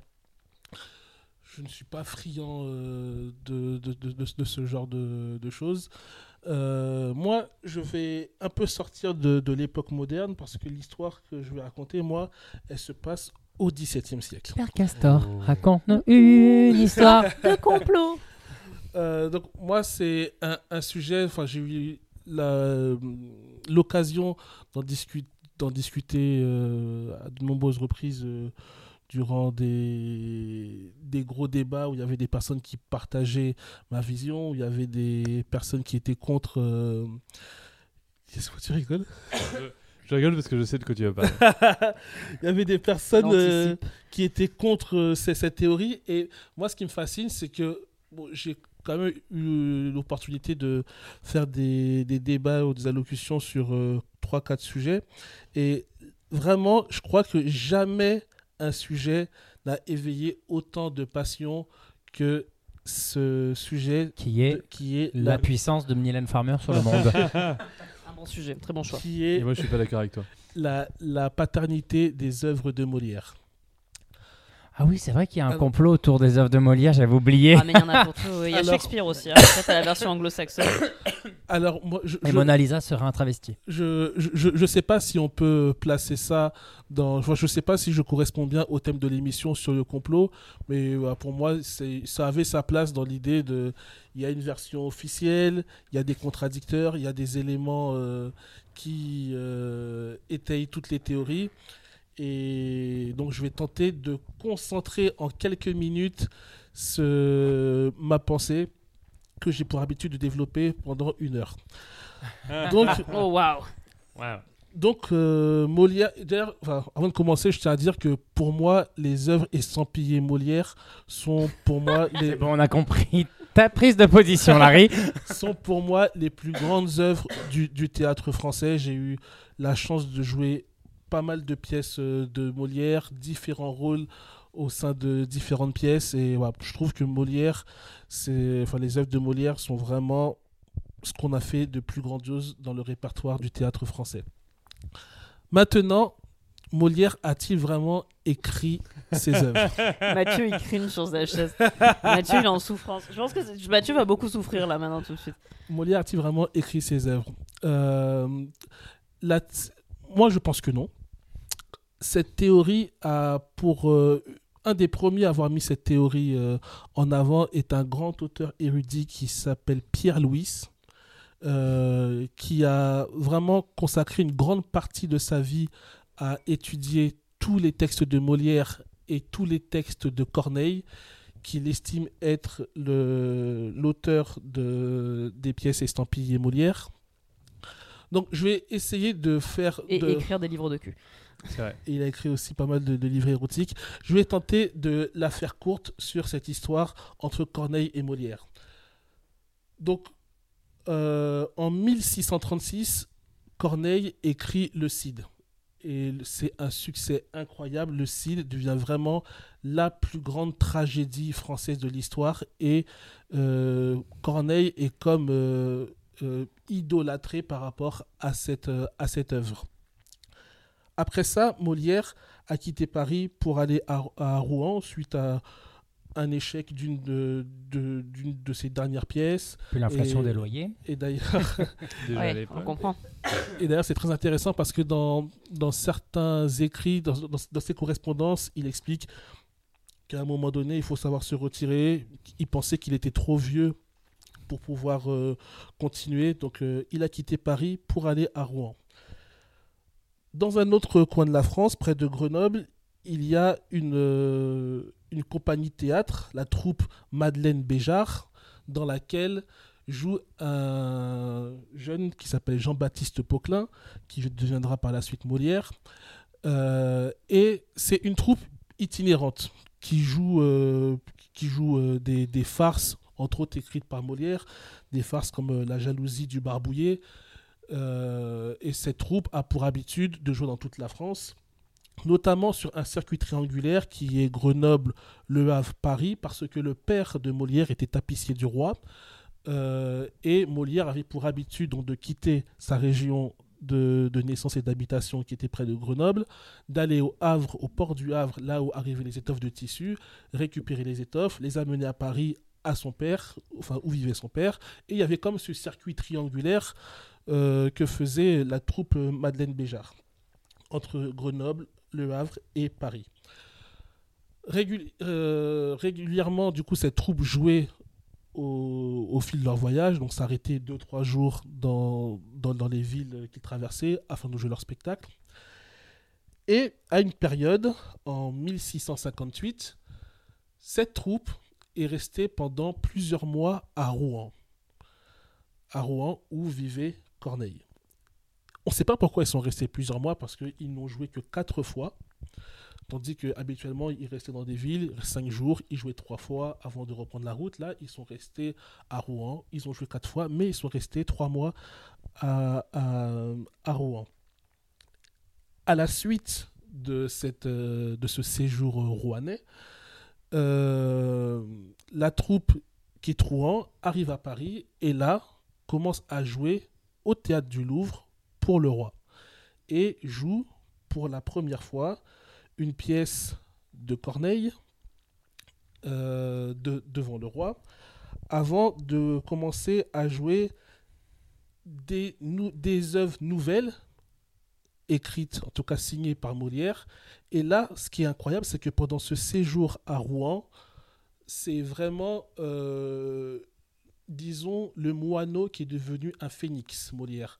Parce qu'il a comment, il est arrivé à Rouen en ayant écrit quelques farces par-ci par-là, des œuvres sans grand intérêt, et il quitte Rouen en étant un auteur magnifique. C'est une des plus grandes métamorphoses de l'art auxquelles on ait pu assister en un temps si court, et peu de choses expliquent cette grande métamorphose. Donc, Molière arrive à Paris, il commence à jouer, la, troupe euh, Madeleine Béjart commence à jouer ces nouvelles pièces à la cour du roi. On ne sait pas trop comment euh, ils ont été introduits euh, à la, Avec du lubrifiant. comment ils ont été introduits à, à la, à la cour du roi. Bah, si le Et- papa faisait les tapisseries du roi, Oui, c'était pas très difficile. des- Mais il, il les faisait déjà avant, avant, Ouais. ce, avant ce séjour à Rouen. Bah Et- oui, mais c'est qu'avant, peut-être, ils n'étaient pas encore au niveau. Et quoi. là, on parle d'un tapissier du roi, on ne parle pas d'un conseiller du roi. C'est un, un artisan qui est parmi euh, le cordonnier, qui est parmi 100 autres artisans au sein, au sein de la cour. C'est pas un proche de- du C'est-à-dire roi. que par exemple, s'il voulait le faire, il aurait mis beaucoup de temps pour le faire. Bah, si- C'est-à-dire que si jamais il voulait introduire son fils auprès du roi, il aurait mis beaucoup de temps pour créer le réseau suffisant pour y arriver. Non, je, je- je veux dire qu'il n'avait pas accès euh, au roi Ouais, comme, euh, comme euh. Ok. Non, mais, non, mais j'ai- j'aime ce scepticisme. Non, non, je... Il n'avait pas accès au roi comme un grand auteur à l'Académie française appelé Corneille aurait pu avoir cet accès. Et donc, à partir de là, la troupe commence à jouer un tout nouveau euh, répertoire, répertoire pardon. Et là, on commence à avoir très vite des œuvres comme Les Précieuses Ridicules, qui est, un- qui est une œuvre, une comédie qui joue de manière magnifique avec les codes de la cour. Cour que Molière n'avait jamais fréquenté auparavant, contrairement à Corneille. Et son père, oui. Mais son, son père, oui. Son, père, encore une fois, est ar- artisan euh, euh, à, la, à la- cour du roi. Donc, il commence à avoir des, des œuvres de ce type dans le répertoire euh, de, de Molière. Et là, on va avoir un enchaînement de pièces, donc plus de 30 pièces écrites par Molière, qui était aussi metteur en scène, qui était aussi comédien. Donc, on a un artiste qui va écrire des pièces à la chaîne, les mettre en scène, les interpréter. Euh, c'est quand même un travail assez conséquent qui a été à ce, moment-là rempli par, euh, rempli par Molière. On a une preuve absolue que Molière et Corneille ont collaboré. C'est une pièce euh, qui s'appelle Psyché, et dans la version originale, il est écrit qu'il y a eu une collaboration de Pierre Corneille. Et ce qui est intéressant, c'est que à la suite de la première de Psyché qui avait été euh, interprétée lors d'un festival donné pour le roi, Molière a été, euh, Molière a été euh, banni de la cour du roi. Alors, plusieurs théories existent par rapport à ce bannissement. Certains pensent que Corneille, qui était présent lors de ce festival, tout comme le roi et tout comme Molière, aurait dit au roi qu'il était euh, l'auteur réel de toutes ces pièces écrites par Molière depuis toutes ces années. Et que le roi aurait alors décidé de, de, de chasser Molière. Certains estiment que Molière commençait à prendre beaucoup trop de place euh, au sein de la cour. Oui, Et- il avait des bails quand même. Molière s'était fait beaucoup d'ennemis à cette époque-là. Et puis, Oui. il, a- il avait une santé vacillante aussi déjà à l'époque. Et il faut savoir que Louis XIV, enfin, moi, une des aussi des théories que j'avais sur le renvoi de Molière, c'est que Molière avait une santé vacillante. Et que Louis XIV, qui était extrêmement. euh, un peu fou là-dessus. euh, voyait, avait dit, avait dit, avait dit qu'il voyait en Molière quelqu'un qui se mourait et qu'en fait il ne voulait pas d'un, il ne voulait pas de mourant autour de lui en Ouais, fait. C'est ce que j'allais dire. Et Ouais. il y, a cette théorie qui dit que Molière, voilà, sa, sa santé était en train de décliner. Et de toute façon, on est euh, deux ou trois ans avant, avant sa mort. Parce que ça, pour le coup, il y a un vrai truc sur Louis XIV qui était très très chelou vis-à-vis de ça, qui avait un vrai problème avec le fait de voir des gens malades ou des gens mourants, et c'était un truc qui le. bah, parce que ça le renvoyait à sa propre finitude, mais qui le rendait vraiment, vraiment, pour le coup. euh, Enfin, il voulait pas de ça, quoi. Mm, mm, Et il, mm. il a éloigné beaucoup de personnes proches de lui à cause de ça à certains moments de leur, de leur existence. Oui, c'est une des théories. Comme je dis, plusieurs théories Ouais. euh, existent par rapport à ce bannissement euh, de, de, de Molière. Ensuite, ce qu'il faut savoir, c'est que on n'a aucune euh, trace écrite de Molière aujourd'hui. De cet homme qui a écrit plus de 30 pièces, aujourd'hui, aucun carnet de travail existe de, de la main de Molière. Là encore, il y a en tout cas deux théories au moins. Une première théorie dit que euh, la femme de Molière, qui était criblée de dettes, aurait vendu tous ses carnets après la mort de Molière. Une autre, un peu plus fantasque, qui dit que après sa mort, un homme serait venu avec un fiacre aux Archives nationales, aurait demandé à, à- à entrer. C'était un jour de pluie. Bon, bien évidemment, les chroniqueurs. C'est le requiem de Mozart. Et là, alors, il y a un mec sur un cheval noir. Bien évidemment, les, les- certains chroniqueurs ont fait euh, beaucoup euh, d'ornements par rapport à tout ça. Mais voilà, que un homme serait venu avec son fiacre, souhaitant arriver aux archives nationales. Le garde à l'entrée dit non, non, il est 18h, on peut plus entrer. Et le mec s'empare, euh, repart à bord de son fiacre en disant bah, Vous direz au directeur des archives que j'avais en ma possession toutes les œuvres de Molière et cet Attends, homme, on ne l'a plus jamais revu. Donc, voilà, plusieurs théories. Il est comme ça reparti brocouille, comme on dit dans le plusieurs théories existent par rapport à ces carnets qui auraient existé mais que on n'a jamais vus. Ensuite, Molière, c'est vrai que Molière, le grand auteur de la nation, c'est arrivé en France plus vers la Révolution française, donc quasiment 100 ans après sa mort. Pour une raison simple, c'est que les révolutionnaires, euh, bah, comme, souvent, bah, bah, comme aujourd'hui encore, dès qu'on veut développer euh, euh, une pensée, on cherche à se rattacher à des auteurs euh, qui vont nous guider, dans, nous guider dans cette pensée. Les révolutionnaires qui étaient en guerre contre le clergé euh, souhaitaient un auteur près d'eux et se sont dit, bah, c'est intéressant, cet auteur du Tartuffe, s'il avait été parmi nous aujourd'hui, aurait été anticlérical. Donc c'est un peu logique que Molière devienne cet auteur de la nation. Et à partir de là, Molière, qui était déjà reconnu depuis toujours comme un grand comédien, comme un grand metteur en scène, a commencé à devenir ce grand auteur de la nation. Bon, voilà, j'ai tenté de, de résumer tous ces éléments, mais vraiment, ils sont beaucoup plus vastes. Et dans mes recommandations, je vais vous indiquer des, des, œuvres. parce que là, de tout ce que tu me racontes, euh, mis à part qu'il est passé trois mois à Rouen, j'ai pas vraiment compris le Non, lien moi, entre. surtout la, la Mais, euh, question. je veux de- bien- Moi, c'est un Ah truc oui, qui m'intéresse euh, de- profondément. Euh, bah, parce que moi, je suis un grand fan de Molière. J'ai mis en scène Moi des Molière, j'en ai joué et tout. Et euh, je suis absolument pas d'accord avec toi et j'ai une toute autre théorie. Mais euh, du coup, je suis curieux de- de- d'avoir plus d'infos là-dessus. C'est quoi ta recommandation? Alors, euh, non, mais, non, mais c'est c'est intéressant sur, sur ces trois mois à Rouen, parce qu'il faut savoir que, que Corneille, il avait commencé ses, ses quatre premières œuvres, c'était plus des, des, des, des comédies. Et, Mo- et Corneille s'était enfermé dans ce rôle de tragédien après, après le Cid et après l'échec de sa dernière pièce. Euh, travailler avec Molière, c'était aussi, je pense, pour Corneille, montrer qu'il avait cette capacité à écrire autre Mais chose. pourquoi il est jamais sorti du bois alors? Moi, moi, ce que je comprends pas dans ce truc-là, parce qu'après, moi, tout le truc de la paternité des œuvres, en fait, il y a un vrai truc pour moi qui est la question du temps.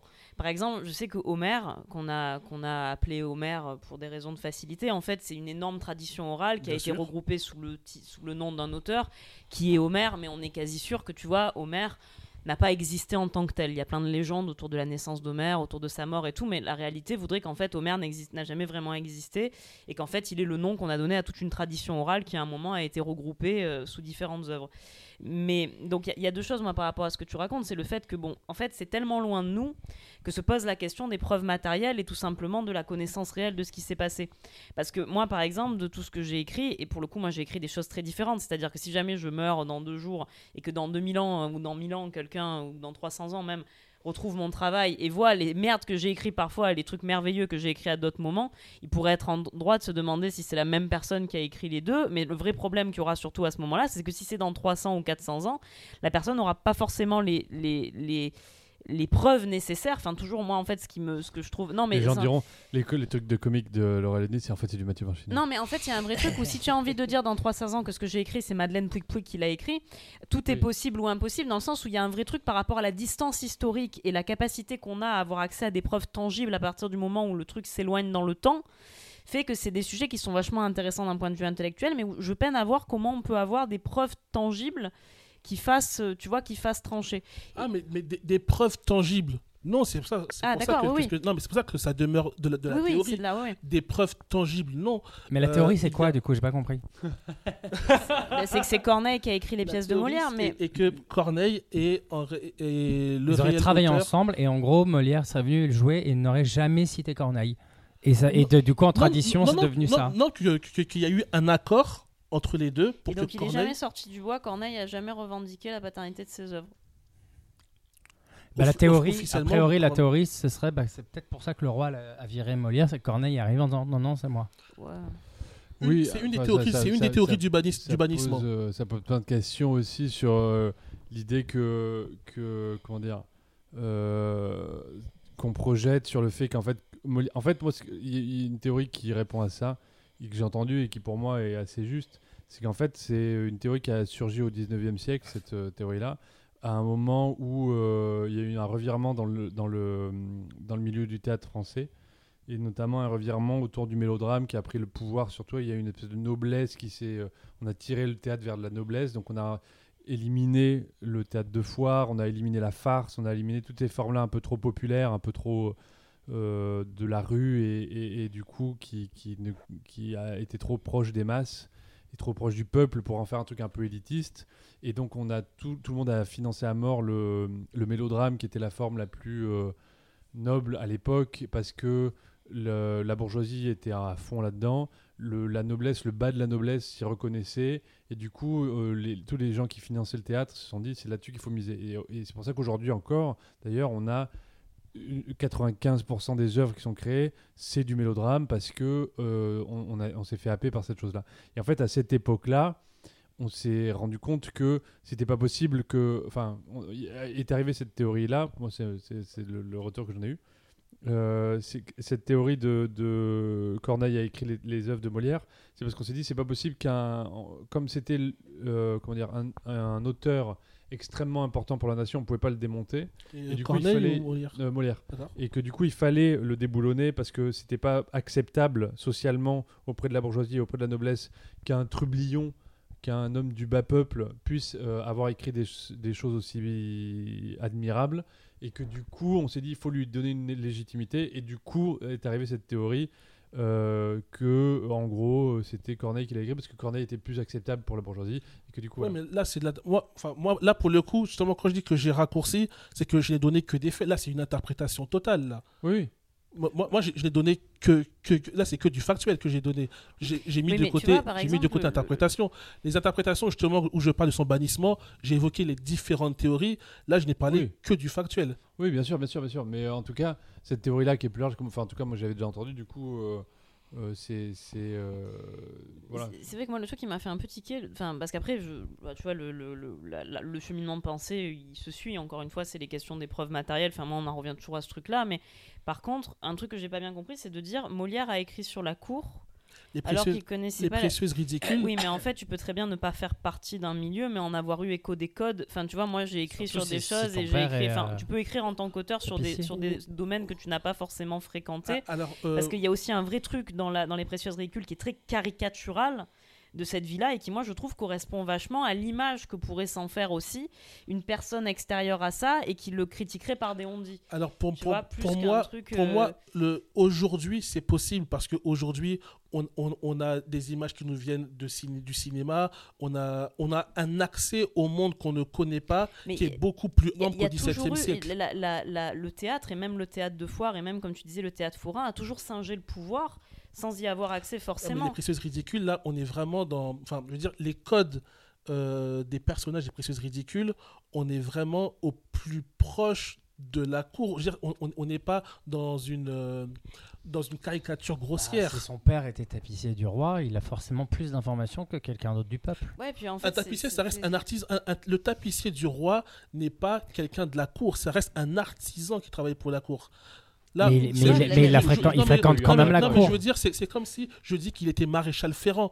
En quoi un maréchal Ferrand au- euh, serait au fait de ce qui se passe dans la cour? Parce que c'est tu es maréchal fait, Ferrand. Fondamentalement, le boulanger euh, de Macron voit régulièrement, enfin, ou peut-être pas son boulanger, mais euh, pour prendre des exemples, le- le- voit a forcément une interaction à un moment avec ces gens-là et du coup peut en tirer des trois enseignements. Non, mais enfin, Enfin, je sais Je- pas, mais moi c'est surtout un vrai truc où je pense qu'il faut pas penser. Enfin, les- les- le, le peuple quand même, il y a eu de la, surtout en plus autour de la personne de Louis XIV, il y a eu énormément de ce qu'on appelait de propagande royale, où les us et coutumes de la cour, il y a eu à un moment un vrai truc où c'est quelque chose qui s'est, enfin, où on savait qu'il y avait tel mode à Versailles, on savait qu'il y avait tel mode de vie à Versailles, et ça a même été encouragé par Louis XIV, qui essayait de faire un rayonnement de Versailles sur ce qu'on appelait à l'époque la la, noblesse de province. Donc en fait, il y a eu beaucoup il y a eu quand même énormément de documentation et de choses qui sont sorties sur la vie à la cour. En grande partie parce que la vie, dans la façon dont Louis XIV régissait la vie à la cour, était quelque chose qui avait une vertu profondément politique. Donc en fait, il y a eu quand même, et pour le coup ça, ça se trouve, il y a, y a abondance d'écrits sur la vie de la cour et sur les, qui pouvaient être accessibles à quelqu'un qui savait lire. Alors après, oui, bien sûr, si tu me dis il savait pas lire, pas écrire et c'était euh, bon là, d'accord.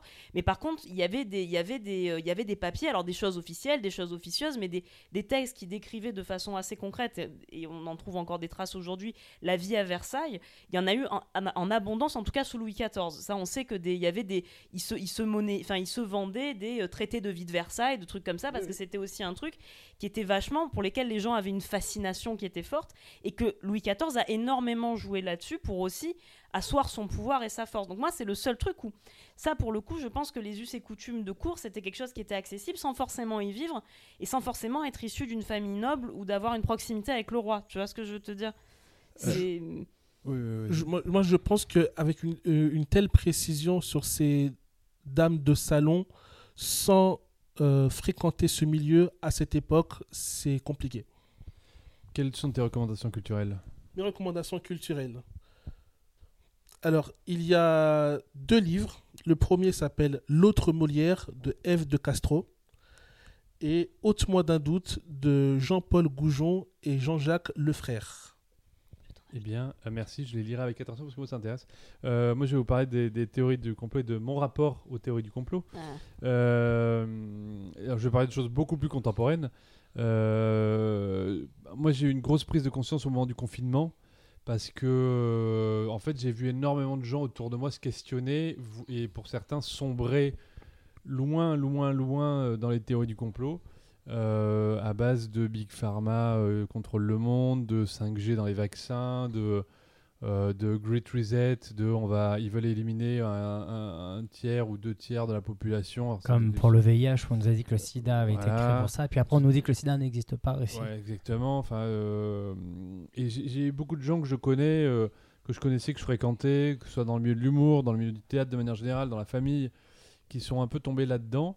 Et, et ça a été euh, un drôle de truc. Il y a eu notamment un gros documentaire, je sais plus comment il s'est appelé, j'essaie de me souvenir depuis tout à l'heure. Un truc qui avait fait un peu scandale à un moment, euh, tout le monde en parlait, et puis en fait ça a fait un peu, un peu Ah oui, sur Dailymotion, enfin, un Ouais, truc sur ouais, Internet. ouais. sur- Qui est sorti sur internet, un gros un documentaire, je sais plus, euh, Je crois que ça dit quelque chose. ouais, je sais plus comment il s'est Putain, appelé. moi, j'en sais rien. Et, euh, et en fait, c'est marrant parce que ça faisait vraiment l'effet d'un truc. Enfin, tu vois, à l'époque, tout le monde en parlait. euh, à telle date, ça va sortir, ça va être une bombe et tout machin. Et vraiment, euh, à ce moment-là, c'est ce moment-là où les médias un peu mainstream se sont emparés du sujet du complotisme. Ils ont tous débunké le truc en 2-2. Tous les gens, les, les trois quarts des gens qui témoignaient à l'intérieur du documentaire ont dit Ouais, En fait, euh, j'avais pas compris, on s'est fait manipuler euh, pour le documentaire. Et puis ça a fait. euh, pchit, et ça c'est. euh, Hold up. Hold up, voilà. Oui, c'est ça. Hold Up, ouais, je me souviens. Ouais, merci. Et, euh, et du coup, à cette époque-là, moi, je me suis beaucoup, j'ai beaucoup parlé avec des gens euh, très impliqués dans ces théories-là, qui naturellement te disent jamais rien, sauf que bah, fais tes propres recherches et euh, sois pas un mouton, pense par toi-même. Donc c'est vraiment euh, le degré zéro de la- l'argumentation. Et souvent, ça s'appuie sur de l'interprétation, c'est-à-dire que ça s'appuie sur des choses euh, euh, un peu réelles, mais complètement mal interprétées. Je parlais notamment du Great Reset tout à l'heure, où c'est donc c'était le sujet de Davos, du, du truc de Davos, là, du forum de Davos, et euh, donc un endroit où les plus grands économistes se réunissent, euh, les, enfin, les gens qui font l'économie euh, mondiale se réunissent. Et, euh, et, et ce qui était intéressant, c'est que donc, le Great Reset, c'était comment eux projetaient et voulaient emmener la société. Euh, officiellement, c'est le truc officiellement de comment est-ce qu'ils allaient euh, modifier la société, modifier la dynamique de sociétale, etc. autour de ça. Et euh, du coup, c'était réinterprété par les complotistes comme un truc même pas caché de on va supprimer l'humanité, etc. etc. Ce qui est drôle aussi, c'est qu'il y a plein de réactions très très drôles sur les réseaux aux, gens qui enfin, sont anti-complotistes, qui se moquent des complotistes, notamment cette quand- à l'époque du vaccin, où tout le monde disait que c'était que les moutons qui allaient se faire vacciner et tout machin, qu'en fait les vaccins c'était pour, euh, pour euh, euh, te mettre une puce à l'intérieur qui allait exploser ou qui allait te tuer ou faire un truc pour supprimer les deux tiers de l'humanité. Et en fait, il y a des gens qui mettaient sur Internet, mais oui, mais fondamentalement, entre les, les rebelles qui veulent pas se faire vacciner et les plus dociles qui voudraient se faire vacciner, qui est-ce que le gouvernement choisirait de garder et de qui il choisirait de tuer quoi? Et en fait, du coup, c'était même plutôt pour inverser le truc et du coup voilà. Et en fait, ce qui était marrant avec les compétitions, c'est qu'ils passent leur temps à changer. Par exemple, euh, à un moment, ils disaient euh, ah bah les masques, euh, c'est insupportable, c'est de la, mu- la muselière, on nous empêche de parler. Symboliquement, c'est hyper fort, c'est hyper important. Et J'avais fait un post comique comme ça, Ah non, avec Muselière, et j'ai été pris au premier degré de bien sûr, ouf. et bien sûr. C'était- Et en fait, derrière ça, il y avait après le- les, les masques étaient plus obligatoires, mais les vaccins étaient obligatoires et du coup les, les anti-vax mettaient des masques pour se protéger de la respiration des gens qui étaient vaccinés, qui pouvaient transmettre le vaccin. Alors que le masque, ça, jamais. ça C'est vraiment un hein. camoulox géant en Non, mais fait. c'est extraordinaire. Et en fait, euh, j'ai essayé de comprendre d'où partaient le- les théories du complot et, et- et quel était le terreau chez les, chez les personnes concernées. Et en fait, j'ai repéré deux, trois trucs. Il y a une peur fondamentalement qui est très, très, très bien, euh, je dois dire, amenée. J'ai regardé quelques vidéos complotistes vraiment de gens euh, qui, qui vivent de ça. De, Qui de- touchent leur bille en et qui, complotisme. des, euh, ouais, non, et qui gagnent leur vie euh, grâce à ça parce qu'en fait ils font des vidéos qui font des millions de vues et qui sont sponsorisées à mort et que du coup euh, gagnent de la thune grâce à ça euh, grâce au visionnage et en fait les, les gens ne disent jamais rien ils disent oui par exemple euh, le, le Davos euh, ils appellent ça le Great Reset, hein, qu'on peut dire le grand, euh, le grand euh, re- reset qui va, euh, voilà. J'en dis pas plus, mais bon, vous voyez bien ce que je veux dire. Et en fait, toute la vidéo, c'est ça. Et effectivement, moi, j'ai regardé une vidéo qui durait Say 20 no minutes de ça. C'est ça, exactement, ça, no more. Pendant 20 minutes. Et à la fin, t'es pas bien. Tu te dis, putain, je suis pas bien. et tout. Et en fait, j'ai j'ai repensé, je dis, en fait, ils disent jamais rien. Ils te laissent juste imaginer le Oui. truc. Ouais. Et, et- et- et en fait, il, a, il, a, il avance jamais aucun élément. Ce qui fait qu'en fait, il peut jamais euh, être contredit. On peut jamais lui dire, eh, mais t'as dit ça, alors que pas du tout. Bah non, parce qu'en fait, il a jamais rien dit. C'est toi qui as projeté le truc. Ouais, ouais. Et, euh, et c'est ça qui est génial. Et du coup, dès que tu récupères, euh, dès qu'il y a un, événement qui arrive, tu peux le récupérer très facilement dans cette vision-là.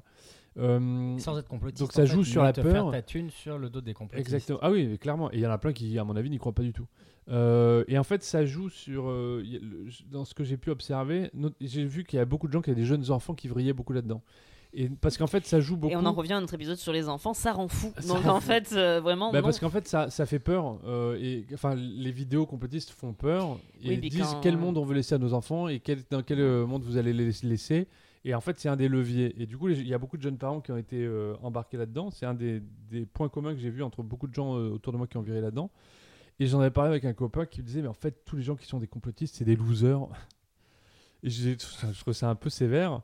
Et après, je en fait, il y a un truc qui est intéressant là-dedans, c'est qu'en fait, effectivement, ça reste souvent des gens qui ont perdu, euh, par un parcours de vie euh, particulier, singulier, qui ont perdu une forme de pouvoir sur leur propre vie.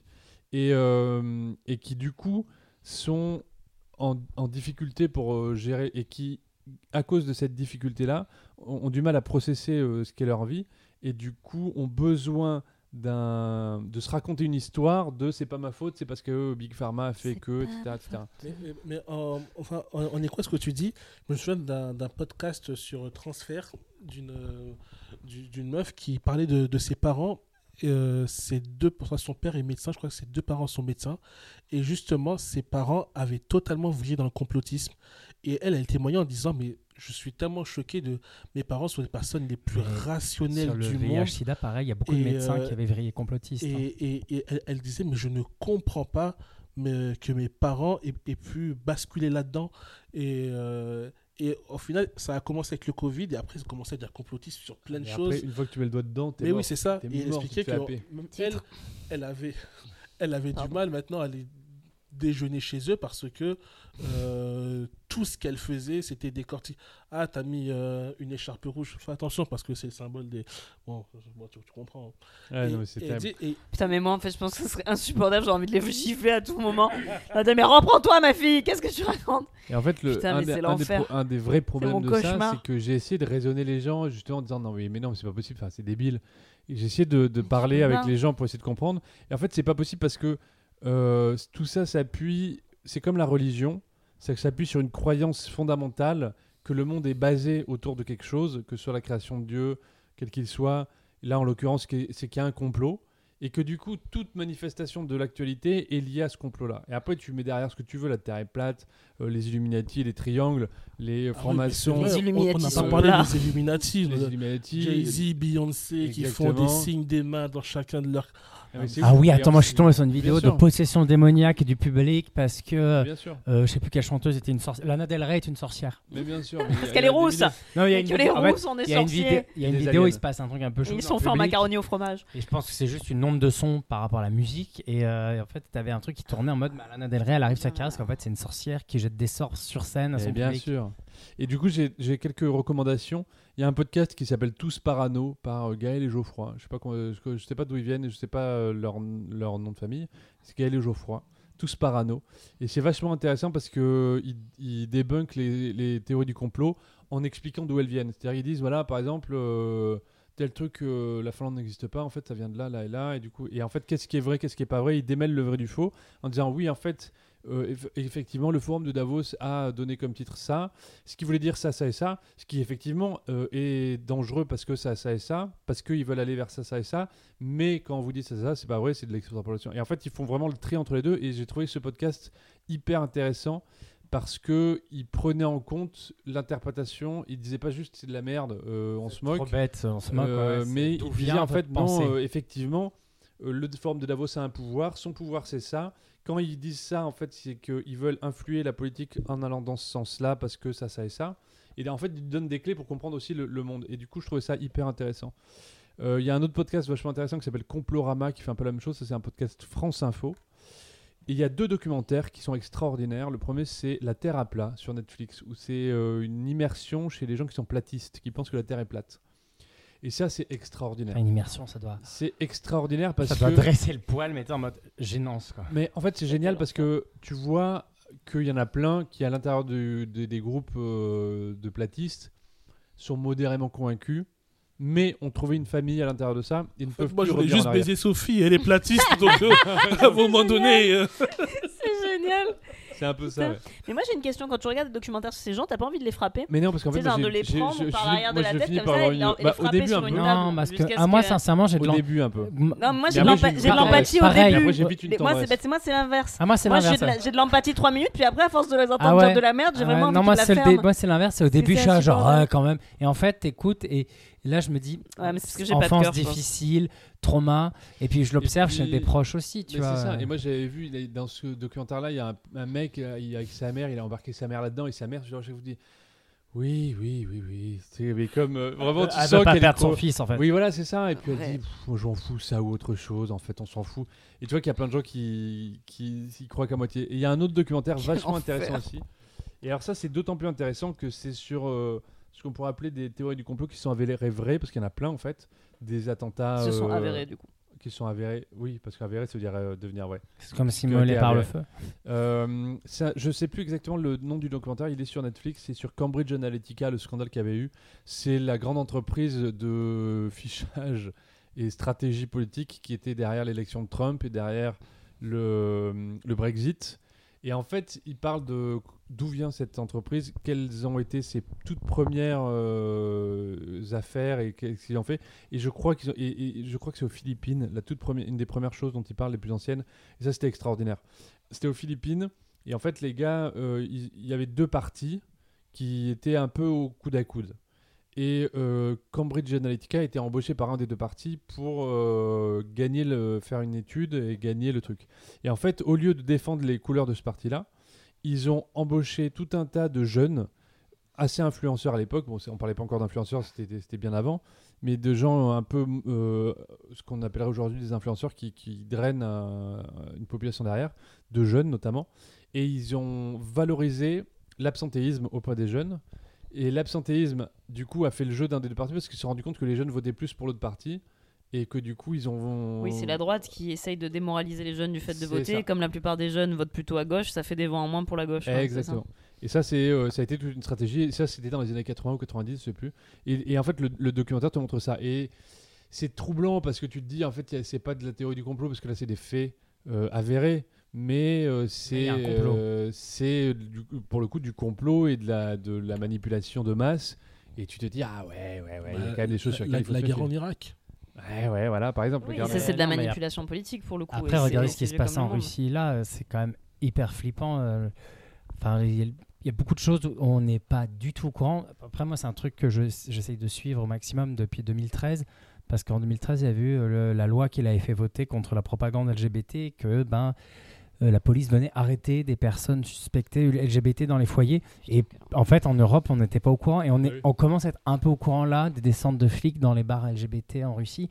Et j'ai croisé des personnes LGBT russes ou ukrainiennes euh, là euh, en Europe qui nous disent mais en fait euh, vous n'êtes pas au courant de la de- enfin, vous savez juste un cinquième de ce qui se passe vraiment et eux pareil en Russie ne savent pas ce qui se passe dans le monde extérieur et quand moi je poste une vidéo par exemple je reçois régulièrement sur euh, euh, sur Insta une notification qui m'explique dans quel pays ma vidéo est absente et c'est la Russie et la Biélorussie et en fait ça c'est des choses qui, qui nourrissent aussi finalement, tu sais, t'es un peu fragile, tu reçois ça régulièrement, tu finis par dire il y a un complot mondial sur. euh, fantasme. ouais, ouais, mais- euh, Bien sûr. En tout cas, oui. Non, mais en tout cas, il y a la volonté, oui, d'un génocide des personnes LGBT, euh, tranquillou bilou, euh, sous couvert, tu vois, de, enfin, tu- en étouffant l'information. Ça, c'est un, vrai truc. euh, de toute façon, euh, Et puis qui est dans, le, dans, énormément de pays. L'homophobie est complètement assumée du côté de Poutine, qui, qui mène tranquillou bilou une, une guerre sanglante contre la communauté LGBT. ouais, ouais. Mais après, ce qui est ouf, c'est que bon, là, c'est autre chose, mais sur les communautés LGBT, les associations européennes ont quand même al- alerté le- les gouvernements, l'ONU, l'OMS, enfin, tout- tous les organismes sont alertés de ce qui se passe dans le monde entier sur les, Ah. les populations LGBT. Et en fait, c'est complètement Mais là, tu euh, touches à une, une homophobie silence. systémique en Mm. fait qui fait qu'on est face à des gouvernements qui, quoi qu'ils disent, ont un fond d'homophobie qui est très ancré et qui fait qu'on considère que c'est pas la priorité en fait. C'était Bande Parlante, un podcast de témoignages sur un sujet d'actualité. Petit récap des objets culturels dont on vous a parlé dans cet épisode. Moi, je vous ai parlé du documentaire Atomic Café qui voilà qui regroupe plein de films de propagande de l'époque de la guerre froide. Moi, je vous ai parlé de deux choses. Je vous ai parlé de la saison culte de American Horror Story et euh, du film sur Netflix Le Monde après nous, Le Monde derrière nous, je me souviens plus. Et pour rigoler, allez voir les documentaires sur les théories aliens parce que c'est un peu rigolo quand même. Et tout en camon aussi, parce que t'en Ouais, as parlé, ça avait l'air cool. Alors pour ma part, je vous ai parlé de deux bouquins. Tout d'abord, Ôte-moi d'un doute, l'énigme Corneille Molière, écrit par Jean-Paul Goujon et Jean-Jacques Lefrère, et L'autre Molière de Ève de Castro. Et moi, je vous ai parlé des deux podcasts Complorama de France Info et Tous Parano de Gaël et Geoffroy. Je vous ai parlé des deux documentaires La Terre à plat et le documentaire sur Cambridge Analytica. Les deux sont sur Netflix. Ah, et j'ai aussi évoqué le livre La fin de l'homme rouge de Svetlana Alexievitch euh, pendant le témoignage euh, de Laura. Bref, merci d'avoir écouté jusqu'ici. Si ça n'est pas déjà fait, abonnez-vous et mettez-nous des étoiles. Bandeparlante at gmail.com pour nous envoyer des commentaires et des sujets. On se retrouve la semaine prochaine pour un nouvel épisode de Euh, bande parlante